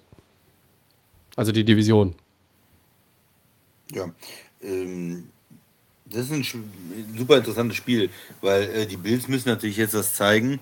Ähm, das Spiel war ja nicht nur so ein, ja, wir haben jetzt gegen New England irgendwie ungünstig verloren, sondern die haben ja gezeigt, wir wollen hier die bestimmende Mannschaft in der Division sein. Wir laufen über euch drüber, wir laufen und laufen und laufen und laufen und ihr könnt uns nicht stoppen. Wir sind tougher. Wir zwingen euch unseren, unseren Gameplan hier auf und wir brauchen unseren Rookie Quarterback gar nicht. Und das war ja schon irgendwo, ja, was, wo man auch als, als Spieler in, in Buffalo ein bisschen reagieren muss, wo der, das Coaching-Staff auch irgendwie reagieren muss. Und wenn du jetzt das zweite Spiel gegen New England äh, verlierst, die haben danach ein relativ leichtes äh, Restprogramm und würden, glaube ich, trotzdem noch in die Wildcard kommen, in die Playoffs irgendwie kommen und diese zwei Siege noch holen. Aber das kann ja nicht dein Anspruch sein. In Buffalo ist ja eigentlich der Anspruch, hey, das ist jetzt unsere Division, das ist unsere Zeit. Brady ist weg, wir haben den, den Quarterback und wir, wir wollen Richtung Super Bowl kommen. Und wir wollen als Divisionssieger natürlich in die Playoffs gehen. Wir wollen ein Heimspiel haben. Wir wollen ja nicht irgendwie äh, auf Position 7 äh, in die Playoffs eiern und da uns erstmal auswärts ähm, irgendwo so ein Spiel machen müssen. Ne? Das, das ist ja nicht der Anspruch in Buffalo. Und äh, das hat sich natürlich auch geändert über die letzten Jahre. Man war froh, überhaupt in die Playoffs zu kommen. Und jetzt ähm, ja, muss man dieses Spiel in New England eigentlich gewinnen. Ja, um, damit das eine erfolgreiche Saison wird, ähm, muss man es eigentlich gewinnen und muss eigentlich zeigen, Hammer, das war ein Ausrutscher. Wenn es ein normales Spiel ist, wo ähm, kein verrückter Wind ist, äh, wo man normal Football spielen kann, dann sind wir das bessere Team. Ihr habt einen Rookie-Quarterback, wir haben den, ähm, den, den Starter, der letztes Jahr MVP-Kandidat war. Wir haben mit Dix einen super Receiver und, und wir zwingen und euch unser Spiel auf. Das, finde ich, muss der Anspruch von, von den Bills sein und ja, das wird trotzdem nicht leicht, weil die Patriots haben jetzt äh, gegen, gegen die Colts verloren und so ein angeschlagenes Team was eine Niederlage hatte, ist ja auch mal ein bisschen, ähm, ja, vielleicht nochmal gefährlicher. Ne? Die sind natürlich jetzt auch, denen ist auch klar, wir wollen jetzt auch nicht mehrere Spiele in Folge verlieren, äh, geschwächt in die Playoffs gehen, die Division wieder verlieren, die wir uns gerade erarbeitet haben. Super interessant. Weil ja auch unterschiedliche Stärken aufeinander prallen sozusagen. Mhm. Die Bills können nicht gut laufen. Äh, wenn, laufen sie dann mit ihrem Quarterback, der ist eigentlich der, der beste ähm, Runner dann noch. Ja, die O-Line auch, die mich ein bisschen enttäuscht hat bei den Bills äh, zum Teil. Eigentlich, dass das Receiving-Talent ist da, finde ich. Und ja, die Patriots, die natürlich mit der Defense einmal, mit der Secondary auch ihre Stärken haben und dann auf der anderen Seite mit dem Laufspiel Bills haben ja eigentlich auch eine gute Defense. Die müssen eigentlich auch, auch den Lauf irgendwie stoppen können und, und einen Rookie-Quarterback mal zu ein paar Fehler ähm, zwingen, um, um dann so ein Spiel zu entscheiden. Tobi, wie siehst du es? Ich erwarte erstmal, dass Belichick sich was anderes überlegt als für den 7. Dezember, als die 14-10 gegen die Bills gewonnen haben. Weil das könnte ich, könnte ich mir auch vorstellen. Der, der wirft jetzt 40 Mal. Äh, ja, vielleicht nicht sowas oder irgendwie was ganz anderes oder es wird irgendwie ganz strikt 50-50 am Ende sein. Mehr, also kannst du ja nicht timen unbedingt, je nach, nach Spielverlauf, aber also irgendwas kommt da, womit man Buffalo wieder vor. Ja, ich stelle stell mir so vor, wie so, ein, wie so ein kleines Sudoku, was irgendwie Sean McDermott erstmal lösen muss. Und er steht mit seinem Bleistift da und guckt nochmal hoch von dem Sudoku und dann haben die Patriots schon wieder irgendwie zwei Touchdowns Vorsprung. Ich glaube, dass das ein, das ist ein, ähm, wie ein äh, langjähriger, hochrangiger Fußballtrainer in unserem Land sagen würde, ein höchst interessantes Spiel werden wird, dass bei einem Sieg von Buffalo ja jetzt nicht die Division umdreht, aber die Division ja wirklich nochmal spannend macht. Ja. Für mich ist New England in dem Spiel der Favorit. Ich gucke nochmal aufs letzte. Josh Allen 145 Passyards. Season Low. Er war auch noch der Leading Rusher mit 39 Yards in dem Spiel.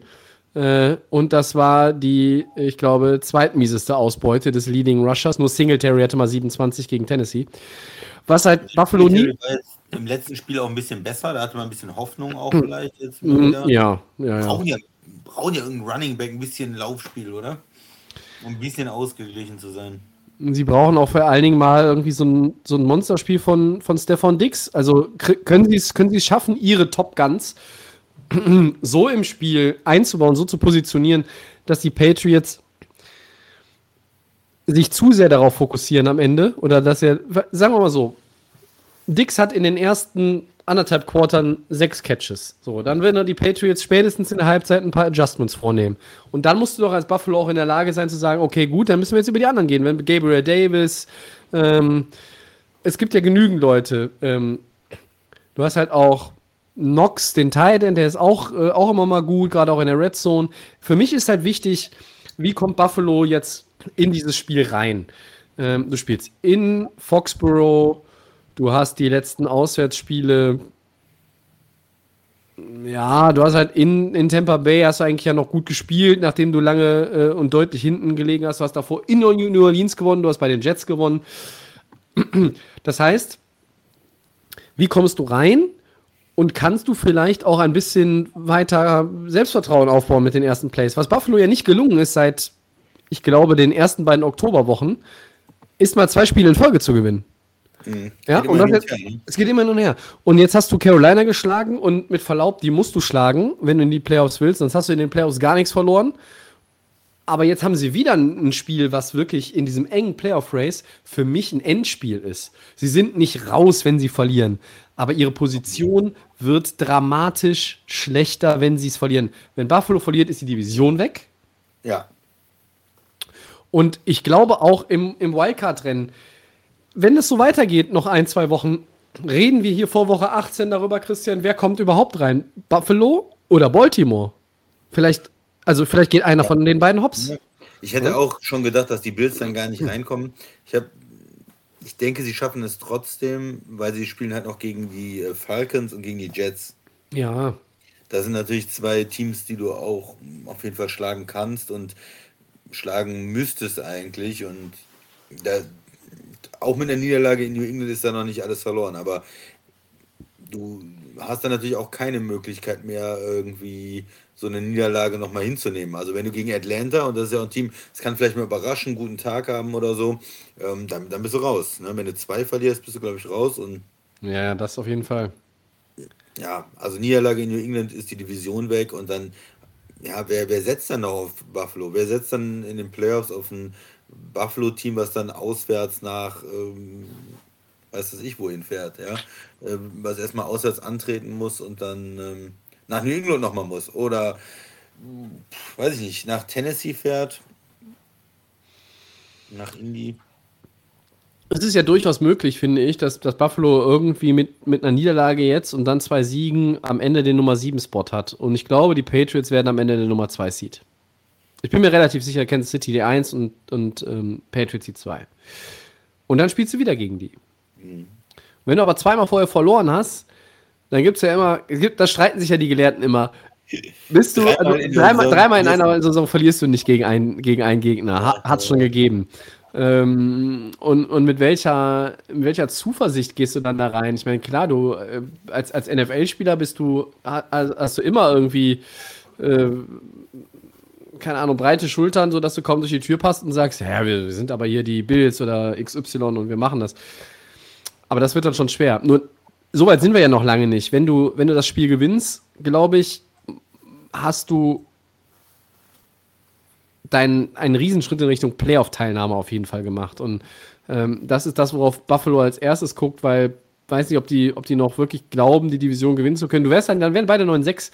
Ähm, aber die Patriots sind ein verdammt gutes Footballteam. Und ich bin jede Woche wieder darüber erstaunt, dass wir über New England reden und sagen, die sind hier, weiß ich nicht, Divisionsführender, die spielen noch um Nummer 1 Seed irgendwie rechnerisch mit, die sind irgendwie vielleicht der Nummer 2 Seed am Ende der Regular Season Und das ist schon sehr, sehr bemerkenswert. Du hast einen Rookie-Quarterback und er ist ja auch nur der fünfte quasi, der vom Bord gegangen ist in der Klasse, richtig? Ja. Und, und dann musst du, musst du alle Hüte ziehen, die du hast. Trotzdem bleibt für mich ja, das habe ich ja letzte Woche, glaube ich, schon mal angedeutet, diese, diese Frage, sind sie dann in den Playoffs nicht irgendwo zu leicht auch mal zu dekodieren für andere, für gute Coaches? Ähm, wenn du halt dann versuchst, mit Mac Jones wieder äh, ja, wenig zu passen und nur zu laufen, das wird dann, glaube ich, nicht gegen alle funktionieren. Aber auch da, auch da, so weit sind wir noch nicht. Wir sind jetzt bei dem Spiel Patriots gegen Bills. Ähm, wir haben es nicht im Gamepick, Christian, aber wenn du dich festlegen müsstest, wen würdest du nehmen? Ich glaube, die Bills gewinnen das. Ich glaube, das gibt die Revanche für diese Heimniederlage und äh, die drehen das Ganze um und die Division wird immer spannend. Ich gucke jetzt nochmal gerade auf die Spiele der, der Bills und das letzte Mal, dass ich sie, ja, also gut, sie haben ja 45-17 zum Beispiel gegen die Jets gewonnen in Woche 10, aber sind die Jets. Ähm, dann hast du gegen New Orleans, New Orleans gewonnen, 31-6 in Woche 12, ja, hm. Nee, also mich überzeugen die Bills einfach nicht. Es tut mir leid. Ich bin New England, ich finde New England einfach gut. Die Defense ist gut. Ähm, und ich glaube, dass sie was, uns wieder was Neues präsentieren, wie sie die Bills ärgern und auch besiegen werden. Was man aber auch gesehen hat, äh, die Patriots haben natürlich auch gewisse Teams, gegen die sie nicht so gut aussehen. Jetzt gegen, gegen die Colts, das war ein knappes Spiel bis zum Schluss und dann kommt äh, Taylor dann mit dem Dagger sozusagen, so ein typischer Run dann am Ende, wo die Patriots versuchen, die Line zuzumachen, äh, ihn direkt zu stoppen und er bricht durch die Defender durch und dann ist nur noch, äh, was war das, 70 Yards oder was? Ja, Äh, das ist schon. Und das hat natürlich dann das Spiel entschieden. Das ist so ein typisch, wie auch Derrick Henry immer diese Läufe da hat dann am Ende. Äh, alle konzentrieren sich auf ihn und alle wissen, es kommt und aber irgendwann läuft er dir trotzdem weg. Ne? Das Spiel war doch eigentlich so ein Klassiker, oder? Du schlägst sie mit den eigenen Waffen. Das hat Indy irgendwie gemacht. Carson Wentz hatte 5 von 12. Aber ist das ja- ist auch typisch für die Colts. Die, die werfen ja auch im Moment nicht so gerne und die wollen ja auch nicht, dass Wentz ihnen irgendwie das Spiel versaut. Die sind ja auch sehr fokussiert auf die O-Line, die ist geil, und, und, und auf den Running Back, der ist geil. Also, Und der ist noch geiler. Und, Ja. und Carson Wentz macht eigentlich trotzdem auch wenig Turnover. Das dürfen wir nicht vergessen. ja, gut, bei fünf Pässen kann ich ja auch nicht so viel, viel falsch machen. Zwölf. Ja. Zwölf. Ja, Und er hatte eine Interception. Du hast ja, ich habe ja gesagt, er, er gewinnt, sie gewinnen das Spiel und äh, er hat, er hat äh, keinen Ballverlust. Du hast gesagt, er wirft zwei Picks oder hast du drei gesagt? Ich glaube, du hast zwei Picks gesagt. Äh, du warst näher dran, aber recht hatte keiner von uns. Ja, ja. Aber es geht ja auch nicht immer. Doch, hier bei Deal of, Deal of Game geht es darum, wer immer recht hat. Es geht darum. Es geht darum. Es ist ja unser Podcast, deshalb. So, egal. Ähm, wir gehen einen weiter, Christian, würde ich sagen. Ähm, Ja, auf jeden Fall. Die, die 7-7 Vikings empfangen die 10-4 Rams.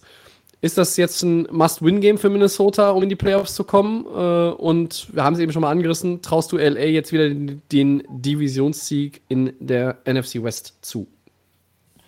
ja, erste Frage für die Vikings. Ja. Ja, danach Green Bay, oder? Danach spielt man in Green Bay und also eins von beiden muss man ja gewinnen. Also wenn man, wenn man beide verliert, äh, dann kann man nur 8-9 sein und das, dann reicht es nicht für die Playoffs. Also das heißt.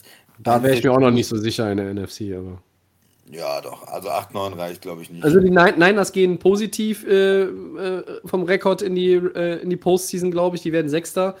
Da lege ich meine Hand für ins Feuer. ja. Der siebte, ich weiß nicht, ob der siebte nicht sogar mit, mit acht Mal. Ach komm, Du weißt, wer der siebte ist. nimm die Arme wieder runter. Nimm die Arme wieder Habe runter. schon- hab ich ja schon mehrfach gesagt. Das sind die Eagles. Die olle Bockwurst da. Äh. Mit der ollen Bockwurst auf Quarterback. Was willst du denn mit denen, ey? Doch schon wieder gewonnen jetzt. Ach, die gegen, können, ja, gegen, gegen das Washington. professionelle- Washington professionelle Footballteam. Das professionelle Footballteam. Die- Washington hatte 34 Leute auf der Covid-Liste gefühlt. Also herzlichen Glückwunsch. Komm, egal. So, wir sind aber jetzt bei den Vikings und die sind Ja. 7-7. Also du sagst, es ist eigentlich ein Must-Win und da kommt jetzt aber ein Gegner, der ist jetzt mal nicht so ganz leicht wegzuspielen. Nee, klar, die, die Rams 10-4 sind jetzt wieder gut drauf. Ähm, äh, Von Miller hatte jetzt auch seinen, seinen Sack äh, gehabt. Die hatten drei Sacks, glaube ich, auch. Ähm, Aaron Donald hat auch wieder gute Plays gehabt. Ramsey hat am Ende nochmal eine, ein Pass-Defense gehabt. Das sind halt die Stars. Ne? Bei, bei den Rams hast du einfach diese absoluten Ausnahmespieler und wenn die gut drauf sind und die machen die, bringen die dann in einem, in einem Drive dann den Unterschied. Das muss ja nur ein Sack sein äh, und, und, dann bist du raus aus der Field Goal Range oder du, mhm. du bist dann äh, 2020 und das, das macht dann manchmal den Unterschied. Und im Moment macht, äh, funktioniert das. Und auf der anderen Seite in der Offense hast du einfach Stafford und Cooper Cup, oder? Also der ist ja, hat ja wieder auch zwei Touchdowns gehabt. Ähm, er hat den, er hat den ja. Single-Season-Rekord äh, von Isaac Bruce gebrochen, mit äh, meisten Receptions in einer äh, Regular Season. Und das war jetzt nicht im, im letzten Spiel, im, ich sag mal im Zusatzspiel, ja. ne, sondern äh, jetzt schon. Also das ist eine außergewöhnliche Diskussion, äh, Saison und die Diskussion äh, ins MVP-Race eingreifen sollte, verfolge ich sehr amüsant, aber wir wissen äh, um die Antwort. Er, so, er sollte, aber er wird nicht. Ja. Wird, immer ein Quarterback, aber äh, es ist ja schon, dass er überhaupt in dieser Diskussion ist, zeigt, was für eine Wahnsinnssaison er spielt und wie wichtig er ja. für die Rams ist. Und ja, ich sehe aber auch bei den, bei den Vikings dann jetzt nicht unbedingt die Defense, die das stoppen kann. Ne? Sie haben typisch für, für Simmer dann diese spielen diese Blitze auch von den, von den Linebackern dann, die Inside-Linebacker, die dann ähm, mit, mit reingehen ähm, und versuchen Druck zu machen. Aber insgesamt die Defense, die Corner, spielen eigentlich nicht so, dass ich das Gefühl hätte, die könnten die Rams komplett rausnehmen und stoppen. Ich habe mir das Spiel von den Vikings gegen die Bears äh, auch nochmal komplett angeguckt jetzt und Vikings haben gewonnen, haben so das Nötigste gemacht, ist okay. Chicago-Fans, das ist ja schon auch irgendwie traurig, muss man ja sein. Ne? Das ist, es war wieder in der Offense, sich das anzugucken, was da gespielt wird ähm, das Play-Calling, also. Ja, ist der Headcoach mal weg ich, vielleicht. Bin, ich, bin, ich bin kein Chicago-Fan, aber ich muss sagen, ähm, Tut weh, raus. ne? Der geht raus. der geht raus. Äh, muss weg. Äh, der ja. hat sich dann auch nochmal aufgeregt und der hat noch ein bisschen Pech mit den Schiedsrichtern, aber dein, dein Play-Calling und deine, deine. Du hast einen Rookie-Quarterback, aber der kriegt auch keine Unterstützung ähm, von, der, von der Line oder von den ja. Receivern. Ähm, es ist einfach auch schwierig anzuschauen. Ähm, aber mit den Rams kommt dann eine ganz andere Offense, eine ganz andere Herausforderung auch für Minnesota. Und ja, für mich ist aber, ja, wie, wie ich gesagt habe, must win, weil das nächste Spiel vielleicht noch schwerer wird, in Green Bay dann äh, zu spielen. Und eins von beiden musste halt gewinnen. Und dann würde ich den Vikings empfehlen, jetzt das Spiel zu gewinnen. Mhm. Und dann äh, sieht es gut aus Richtung Playoffs, weil das äh, letzte Spiel gegen Chicago, das ist ja relativ sicher. Und dann, ja, ehrlich gesagt, ja. Was ich jetzt gesehen habe, ja. Ja, nee, ich, ich habe nur so reagiert, weil, weil ich das ja eh nicht sehe. Die, eben haben wir zum Beispiel gesagt, wenn die 49ers in, in Woche 18 äh, oder wer war es? Nee, Arizona spielt gegen, gegen Seattle in Woche 18. Ähm, da geht es dann auch um nichts mehr für, für Seattle, aber vielleicht, und, und hier sagen wir, aber Chicago macht halt nichts. So, ne? Das ist der Unterschied. Einfach ja. weil, weil man halt sagt, okay, die einen haben Russell Wilson und der will vielleicht nochmal in seinem möglicherweise letzten Spiel für die Seahawks.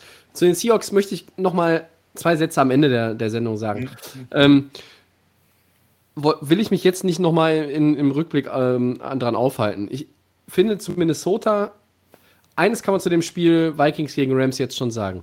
Es wird ein One-Possession-Game. 13 von 14, habe ich nochmal nachgeguckt, von den Vikings waren One-Possession-Games in dieser Saison. 13 von 14. Da waren einige dabei, die waren mit 8, aber das ist halt immer noch ein One-Possession-Game. Und die hätten natürlich einen ruckzuck einen anderen Rekord haben können. Die haben Spiele verloren, die man hätte gewinnen müssen. Die haben Spiele verloren, die man hätte gewinnen können. Und die haben auch Spiele gewonnen, die man, hätten, die man hätte verlieren können. Ähm, aber das ist halt so ein Auf und Ab. Ich habe gute Spiele von Kirk Cousins gesehen. Ähm, ja. Ich habe, habe festgestellt, dass dieses Team ähm, natürlich auch mit einem fitten Delvin Cook äh, äh, auf einer ganz anderen Ebene agiert, so ähnlich wie halt Derrick Henry und die Titans.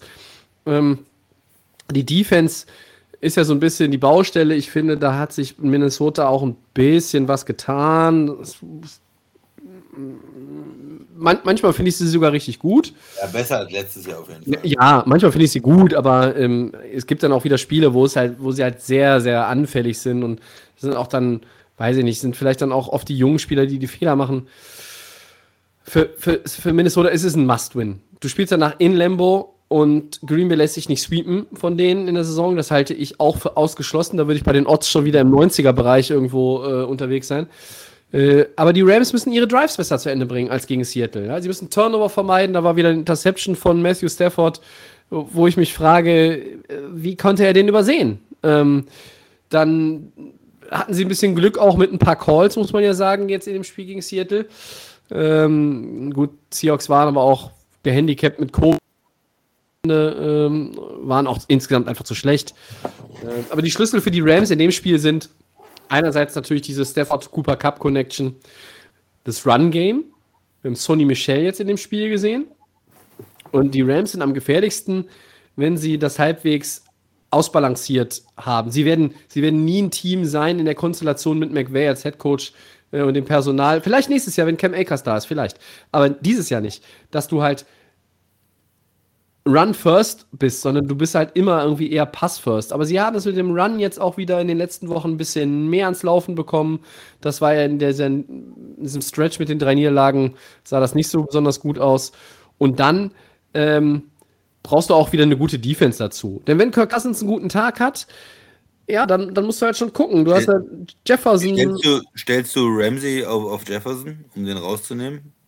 Äh, ich muss jetzt gerade mal. Ist Adam Thielen fit? Ja, ne? Der ist fit, oder? Ich habe ihn gegen Chicago, glaube ich, gar nicht gesehen.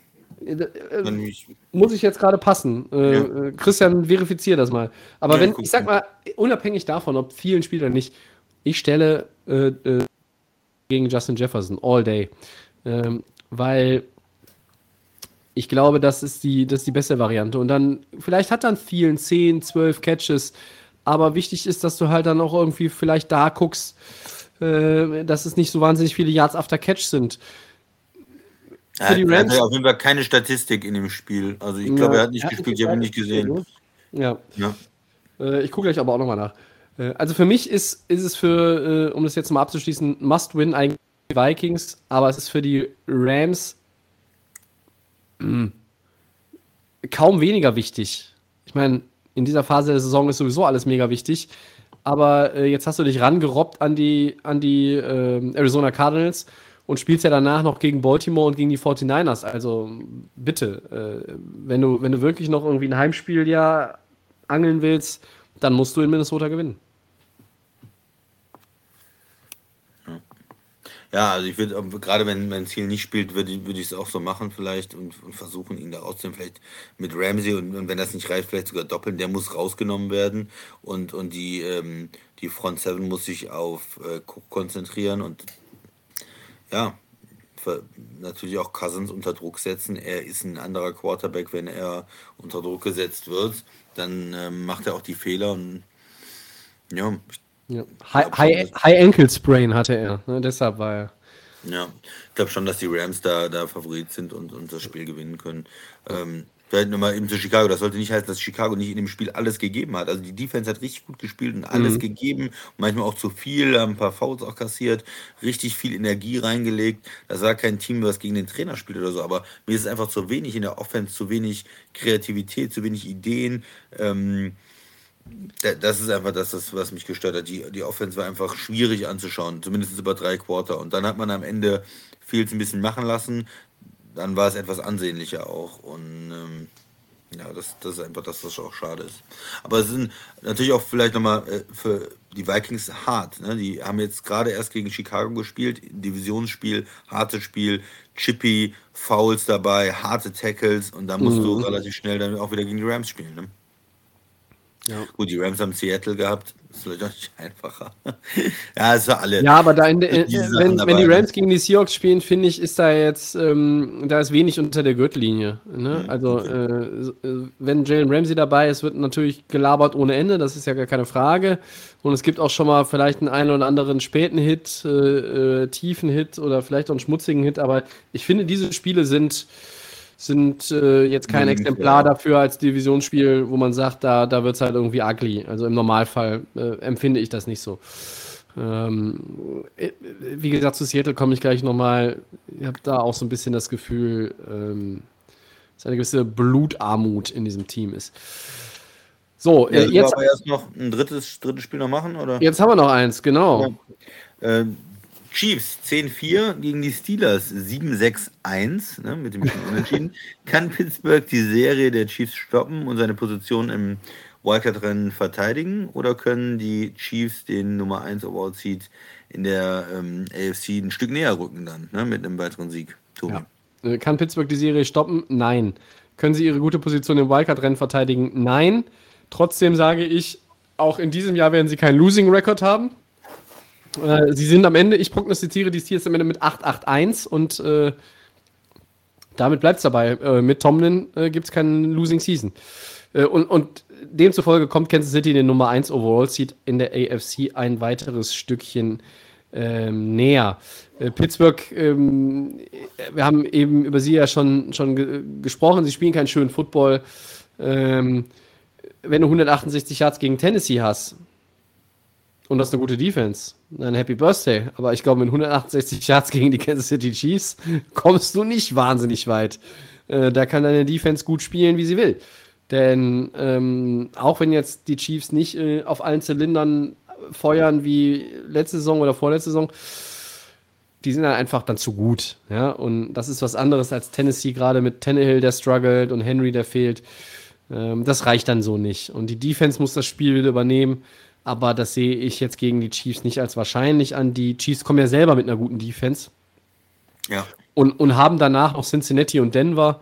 Und für mich ist es sehr, sehr wahrscheinlich, dass sie ähm, den Nummer 1 Seed am Ende haben. Nach diesem OT-Win gegen die Chargers. Ich habe ja gesagt, die Chargers gewinnen beide. Und sie hätten ja auch beide gewinnen müssen. Was war das denn für ein Spiel? Da haben wir noch gar nicht gesprochen heute drüber. Christian, hast du es gesehen? Wie oft waren die an der Goal-Line? Wie oft haben die den vierten Versuch Was? ausgespielt und haben nicht gepunktet, die Chargers? Dieses Spiel muss LA nach drei Quartern weggepackt haben. Und sie verlieren es in Overtime. In Overtime dann mit Kelsey am Ende, der durch alle da durchgeht. Und ich verliere mein Fantasy-Matchup gegen den guten alten Tim Conboy. Schöne Grüße an Tim nach Minnesota, weil er Kelsey hat und der am Ende dann eskaliert. Dieses Play hat es mich gekostet. In der Overtime. Weil die Chargers zu dumm waren, das vorher zuzumachen. Wie oft will dieser Staley denn, will er noch einen neuen Rekord aufstellen für dämliche vierte Versuche oder was die hier ausspielt? Unfassbar. Ja, vierte Versuche, das ist ja ein großes Thema auch in der Liga. Ne? Wir, wir hatten es auch schon bei, bei Baltimore diskutiert. Die ähm, Analytiker, die sagen ja, die Daten sagen eigentlich, äh, man soll mehr ähm, für, diese, für diese Versuche gehen, wenn man an der 10 ist, äh, vorne drin ist. Man, man äh, hat die Chance, halt diese vier Punkte mehr zu bekommen, als nur durch ein Field Goal drei Punkte, äh, die Chance auf sieben Punkte. Und wenn man es nicht schafft, dann hat der Gegner 90, 95 Jahre, je nachdem, ne, dann ja. zu gehen. Ähm, dann scoret er höchstwahrscheinlich nicht. Und, und das sagen, sagt die Analytiker, dass man da viel, ähm, viel gehen sollte. Ja, trotzdem ist es vielleicht manchmal ähm, nicht alles mit berücksichtigt. Ne? Wie spielt meine Defense, wie spielt meine Offense, wie ist das Wetter? Ich finde auch an dem, dem Harbour-Call äh, da in Baltimore, spielt gegen Aaron Rodgers, die Defense konnte die Packers eigentlich wenig stoppen, sehr selten mal stoppen. Und da ist natürlich schon die Angst groß, äh, dass man sagt, okay, man macht jetzt lieber diese, diese Two-Point-Conversion und versucht es zu gewinnen, als doch noch das Field Goal abzugeben in den letzten 40 Sekunden oder ähm, gegebenenfalls äh, dann in, in der Overtime zu verlieren. Also ja. Ja. Ja, mich hat es irgendwie fertig gemacht. Ich, ich, ich äh, hatte so gehofft, ähm, einfach, ich mag die Chargers ja. Ich mag Herbert gerne. Ich finde auch Staley als Headcoach toll und ich finde es insgesamt ein sehr, sehr spannendes Team nach wie vor. Ähm, und ich hätte das gerne gesehen, weil es hätte die Division nochmal weiter spannend gemacht, auch für die kommenden Wochen und hätte den, den Chargers auch ein, ein Stück weit mehr gegeben. Aber äh, kommen wir zurück zu Kansas City. Ja. Ähm, ich glaube, dass, dass, die, dass die Chiefs ähm, Woche für Woche einfach auch wieder mehr Selbstvertrauen tanken. Vor der Saison hätte man gesagt, das ist ein, das ist ein Team, das mit, mit dem Thema Selbstvertrauen ja eigentlich kein Problem haben müsste. Aber der, das erste Saisondrittel äh, war nicht gut. Und sie haben sich Stück für Stück wieder reingefuchst, haben Siege bringen Selbstvertrauen, auch, auch, wenn sie manchmal hässlich sind. Ne? Genau, ja. Die Defense, ne? Ja, und insgesamt äh, sind sie jetzt aufgrund der letzten Wochen das Team, was den stabilsten Eindruck in der AFC macht. Ja, man hat von den Steelers eigentlich jetzt nicht so den Eindruck, dass sie so ein Spiel gewinnen können. Gegen Tennessee, okay, Defense, die wird auch Kansas City ein paar Probleme machen, vielleicht kreieren sie auch zwei Turnover, aber ja, man hat einfach bei der Offense nicht das Gefühl, dass sie gegen Kansas City groß scoren können. Und ein bisschen was tun musst du ja gegen Mahomes. Es ist nicht mehr so wie vorher, dass du mhm. äh, fünf Touchdowns brauchst, aber ein paar Punkte brauchst du schon. Und ähm, da bin ich ein bisschen skeptisch, dass ja. Pittsburgh das hinbekommt. Ja. Ja, da schließe ja. ich mich an. Also, also denke, die äh, brauchen drei Turnover, um das, das Spiel irgendwie zu gewinnen. offen zu, ich, ja, ich würde sagen, um es offen zu halten. Ich, ich glaube. Plus drei in den, äh, in den Turnovern, um das, um das Spiel zu gewinnen oder so. Ich, ich würde sogar fast sagen, dass selbst wenn sie plus drei in der Turnover-Ratio äh, sind, dass sie das Spiel trotzdem verlieren. Aber ich weiß nicht, ob, ob Kansas City ja, die Defense der, der Pittsburgh Steelers ist natürlich nicht schlecht, ne? Und ähm, momentan äh, gebe ich offen zu, fehlt mir bei einigen Teams der Überblick, wer ist eigentlich auf der Covid-Liste, wer spielt, wer ist vielleicht, ja. es gibt auch noch normale Verletzungen tatsächlich, ja. Das ja. gibt es auch noch. Aber wenn halt Fitzpatrick und Watt spielen und, und so weiter, dann, dann macht das die Defense natürlich schon haben sie auf jeden Fall auf eine andere Ebene. Habe ich ja. den Namen gehört, ja. ich auch. Wer weiß, auch. Ob, sie, ob sie noch fit sind, aber. Ja, also die Steelers hatten jetzt auch ein paar äh, äh Covid, ähm, Covid-Probleme, habe ich äh, heute gehört. Ich gucke jetzt nochmal gerade schnell hier in mein schlaues, schlaues Büchlein. Ähm, also das, das, Spiel ist in, in, Kansas City auch, ne? Ja, das macht die ganze Sache ja nochmal schwieriger, oder? Ja, würde ich schon. Also Steelers sind natürlich jetzt mit so einem Heimspiel, äh, wo, wo das Publikum auch unterstützt, wo auch der der Pass Rush natürlich leichter die O-Line attackieren kann in der Lautstärke. Auswärts halt schwieriger, ja, klar. Mhm. Ja, Devin Bush ist äh, heute äh, auf die Covid-Liste gesetzt worden. Ne? Okay, der Linebacker. Äh, ich meine, bei den Chiefs ist aber auch, äh, brennt ja auch der Baum, muss man sagen. Kelsey, Tyreek Hill, Harrison Butker, äh, Chavarius Ward, der, der Cornerback, Linebacker Willie Gay, Chris Jones, äh, die sind alle, sind 14 Spieler.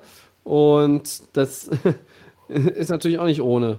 Und ähm, bei, bei den Steelers ist es halt Devin Bush, Marcus Allen, der Linebacker, Offensive Tackle Zach Banner, noch einer der besseren Linemen, wie ich fast, fast sagen würde.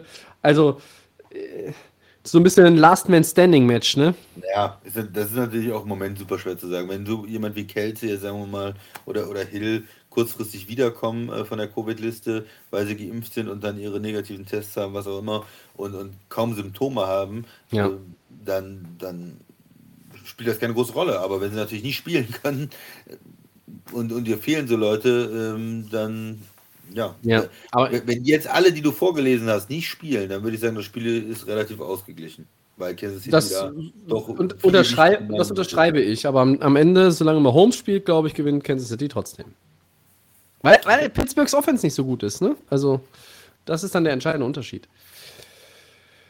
Okay, okay. Du wolltest noch was, zwei Punkte zu Seattle sagen, bevor wir zu den Forderungen. Ja, ich, ich glaube, also Seattle, ich meine, klar, du, wenn das Spiel am Sonntag gewesen wäre, hätte Seattle weniger Leute auch selber auf einer Covid-Liste gehabt am Ende. Und äh, Seattle hatte auch nicht so wahnsinnig viel Glück mit einigen Calls. Da ähm, habe ich auch äh, von einem treuen Hörer und Seattle-Fan äh, noch einige Nachrichten bekommen. Äh, schöne Grüße an der Stelle an den Fabian. Ich glaube, dass die Seattle Seahawks vor einem monumentalen, vor einer monumentalen Veränderung stehen. Pete Carroll, glaube ich, wird nicht in Rente gehen. Und Pete Carroll hat auch eigentlich keinen Bock auf Rebuild. Aber ich glaube, dass Russell Wilsons Tage in Seattle gezählt sind. Also der Eindruck hat sich in dem Spiel nochmal jetzt richtig aufgebaut bei mir. Also mehr als, als in den Wochen zuvor. Ähm, das ist irgendwie, ich weiß nicht, Wilson kann irgendwie nicht so spielen, habe ich das Gefühl, wie, wie, er, wie, er, wie er will. Klar, es gibt Ausfälle, es gibt Formschwankungen, aber das ist so, als würde er an alleine gehalten mitunter. Ich finde, dass sie, dass er einfach jetzt auch noch mal in, in dem Alter, in dem er ist, die Möglichkeit hat, noch mal irgendwo so einen Fresh Start zu machen. Und es gibt genügend Teams mit Talent, die einen Quarterback brauchen fürs nächste Jahr. Also Russell Wilson bei den, bei den Saints fände ich überragend. Fände ich wirklich überragend. Ich würde es hart abfeiern. Äh, man hat ja auch irgendwie Denver immer mal wieder in dem ganzen Talk, sowohl bei Watson als auch bei Wilson mit drin. Äh, man hat auch die Giants drin, weil klar, äh, Russell Wilson und Ciara, das ist ein Power-Couple. New York ist halt ein, ein, der größte Markt einfach mit, mit LA im Sport, den es gibt in den USA äh, die sind halt nur seit 20 Jahren gefühlt einfach scheiße. Sowohl die Giants als auch die Jets. Aber das Haben ist mal ein Thema für die Offseason. Haben die nicht, die haben einen jungen. Ähm, Ja, der ist auf Injured Reserve, ist der, der, jung, der junge, aufstrebende Quarterback von denen. Daniel Jones ist es doch, ne? Ja, ja, genau. Ja. Ach, ich dachte, du sprichst von Mike Glenn. Äh, also ich glaube, dass diese ganze Ära da zu einem Ende geht. Das ist schon auch ein bisschen schade. Ich glaube, für Seattle-Fans ist es auch durchaus tragisch. Aber für mich ist das so in den letzten ein, zwei Wochen, auch obwohl sie gewonnen haben noch vor den Spielen, vor dem Spiel gegen die Rams einige, einige Wochen lang. Ähm, da, fun- da, da, da ist irgendwas nicht mehr in Ordnung in Seattle. Und ähm, äh, ich starte, äh, den Hashtag gibt es bestimmt auch schon, aber ich, ich promote ihn jetzt sonst auch nochmal. Äh, Hashtag Free Russell. Ree Russell, okay. Ja. Ja, bin ich mal gespannt, wo er dann hingeht.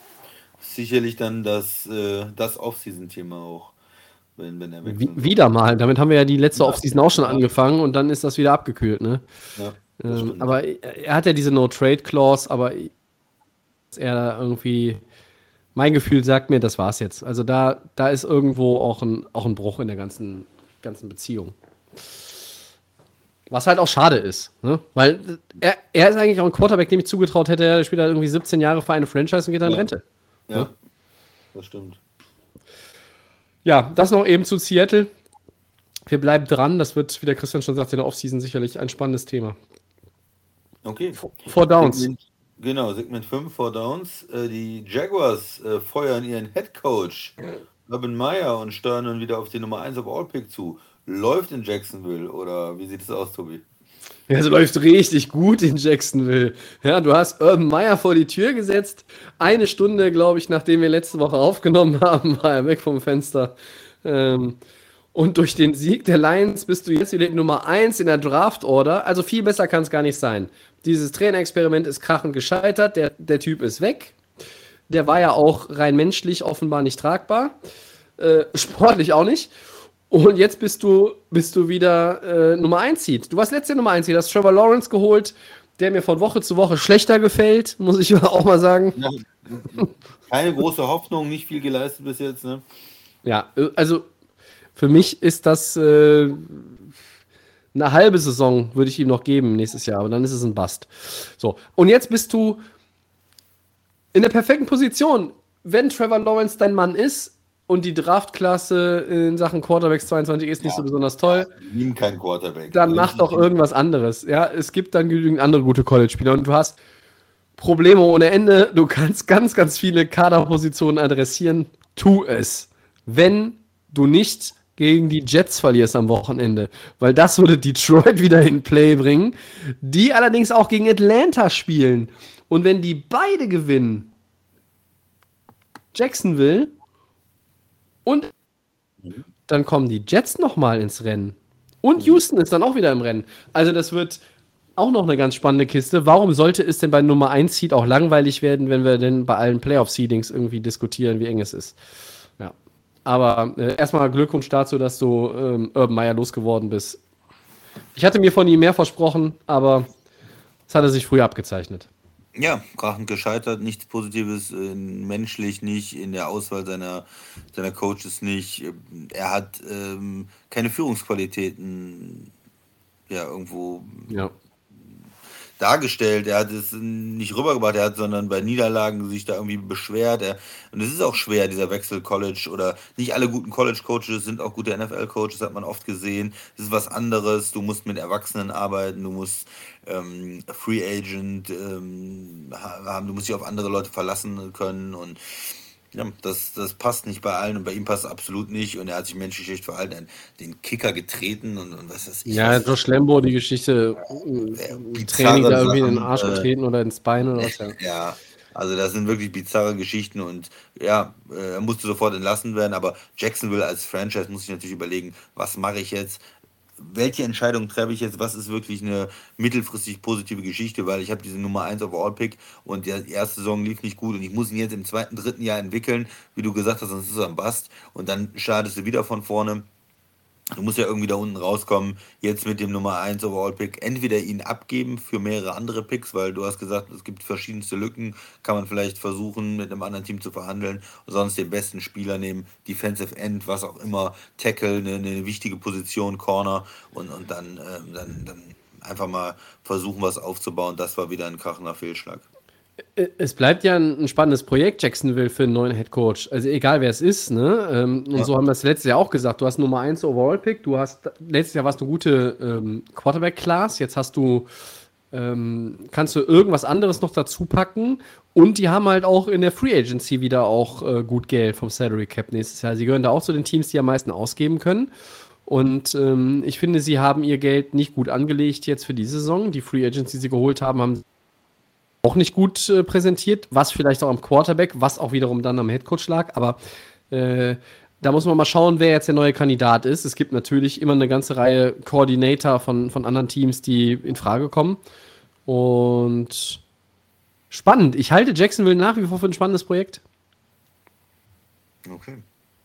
Zweites Down, Christian. Gamepick Cardinals gegen Colts. Ja, im Moment sind die, sind die Colts das, ähm, das heißere Team mit, mit ihrer O-Line, mit ihrem äh, Running Back. Und äh, ich setze mal auf Indy. Da gehe ich mit. Ich hänge mich bei dir drauf, weil bei dir draufhängen heißt Erfolg haben bei den Gamepicks. Du bist ja 14-10 inzwischen. Das ist jetzt auch nicht ruhmreich, aber äh, sieht gegen 9-15 bei mir schon aus wie der Rekord der Packers ungefähr. Ja. Ja, also ist so. doch ruhmreich, ja. Doch ruhmreich. Irgendwie über Umwege. Ja. Okay, dann äh, haben wir den nächsten Gamepick. Ähm, Bengals gegen Ravens. Weißt du, ich bin 9,15 und eigentlich ist es ja völlig wurscht, was ich tippe. Ich tippe ein Thai.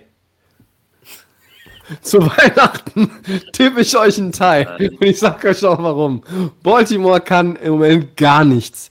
Na, was heißt, sie können gar nichts? Aber sie können keine Spiele gewinnen. Und Cincinnati, die habe ich, hab ich hier vor Wochen bei 5-2 zum Playoff-Team äh, auserkoren. Die sind 8-6. Gott weiß, warum die jetzt plötzlich nach vier Niederlagen in, in sieben führen. Ja, weil die Division irgendwie komisch ist. Aber ich weiß, ich traue momentan keinem ähm, und dazu passend wäre einfach ein Thai. Ich tippe ein Thai. Ich bleib dabei. Eiskalt. Ja, ich nehme mir das, das äh, Heimteam Bengals. Wollte ich auch. Und dann ist mir aufgefallen, dass ich denen ja auch nicht vertraue. Deshalb unentschieden. Ja, okay. Vielleicht hast du damit recht, dann, dann werden wir Ich, ich, ich gehe noch, geh noch einen weiter. Und zwar unentschieden mit vier verschossenen Field Goals. Zwei auf jeder Seite in der Overtime. Ach nee, das geht gar nicht. Das ist ja Justin Tucker. Egal. Ich bleib beim Thai. Viertes und letztes Down, Christian. Was steht für unsere Teams auf unserer Weihnachtsliste in diesem Jahr ganz oben? Also bei dir für die Packers.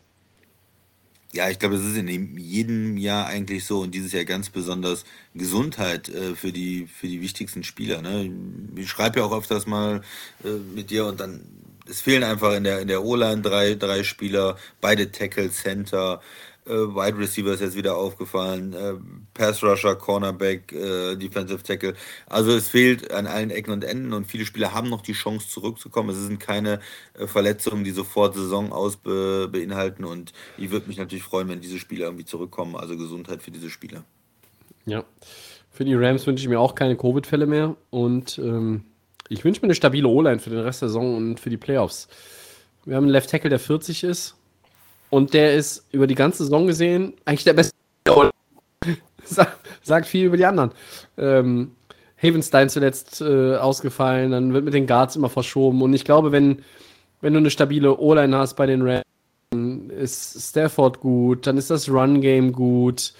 Und dann ist diese ganze Offense einfach richtig gut. Und dann ist diese Offense in der Lage, jede, und ich meine wirklich jede Verteidigung in der National Football League in ihre Einzelteile zu zerlegen. Aber ja, das eine bedingt ja auch das andere, ne? die Covid-Fälle und die stabile, stabile ohne. Aber mit stabil meine ich halt nicht nur Verletzungen, sondern auch einfach die Performance. Dann sind wir durch. Ja. Dann sind wir durch. Das war Episode 202. Ich will immer noch mit 100 anfangen, aber da sind wir schon drüber hinaus. Vielen Dank, Christian. Sehr gerne.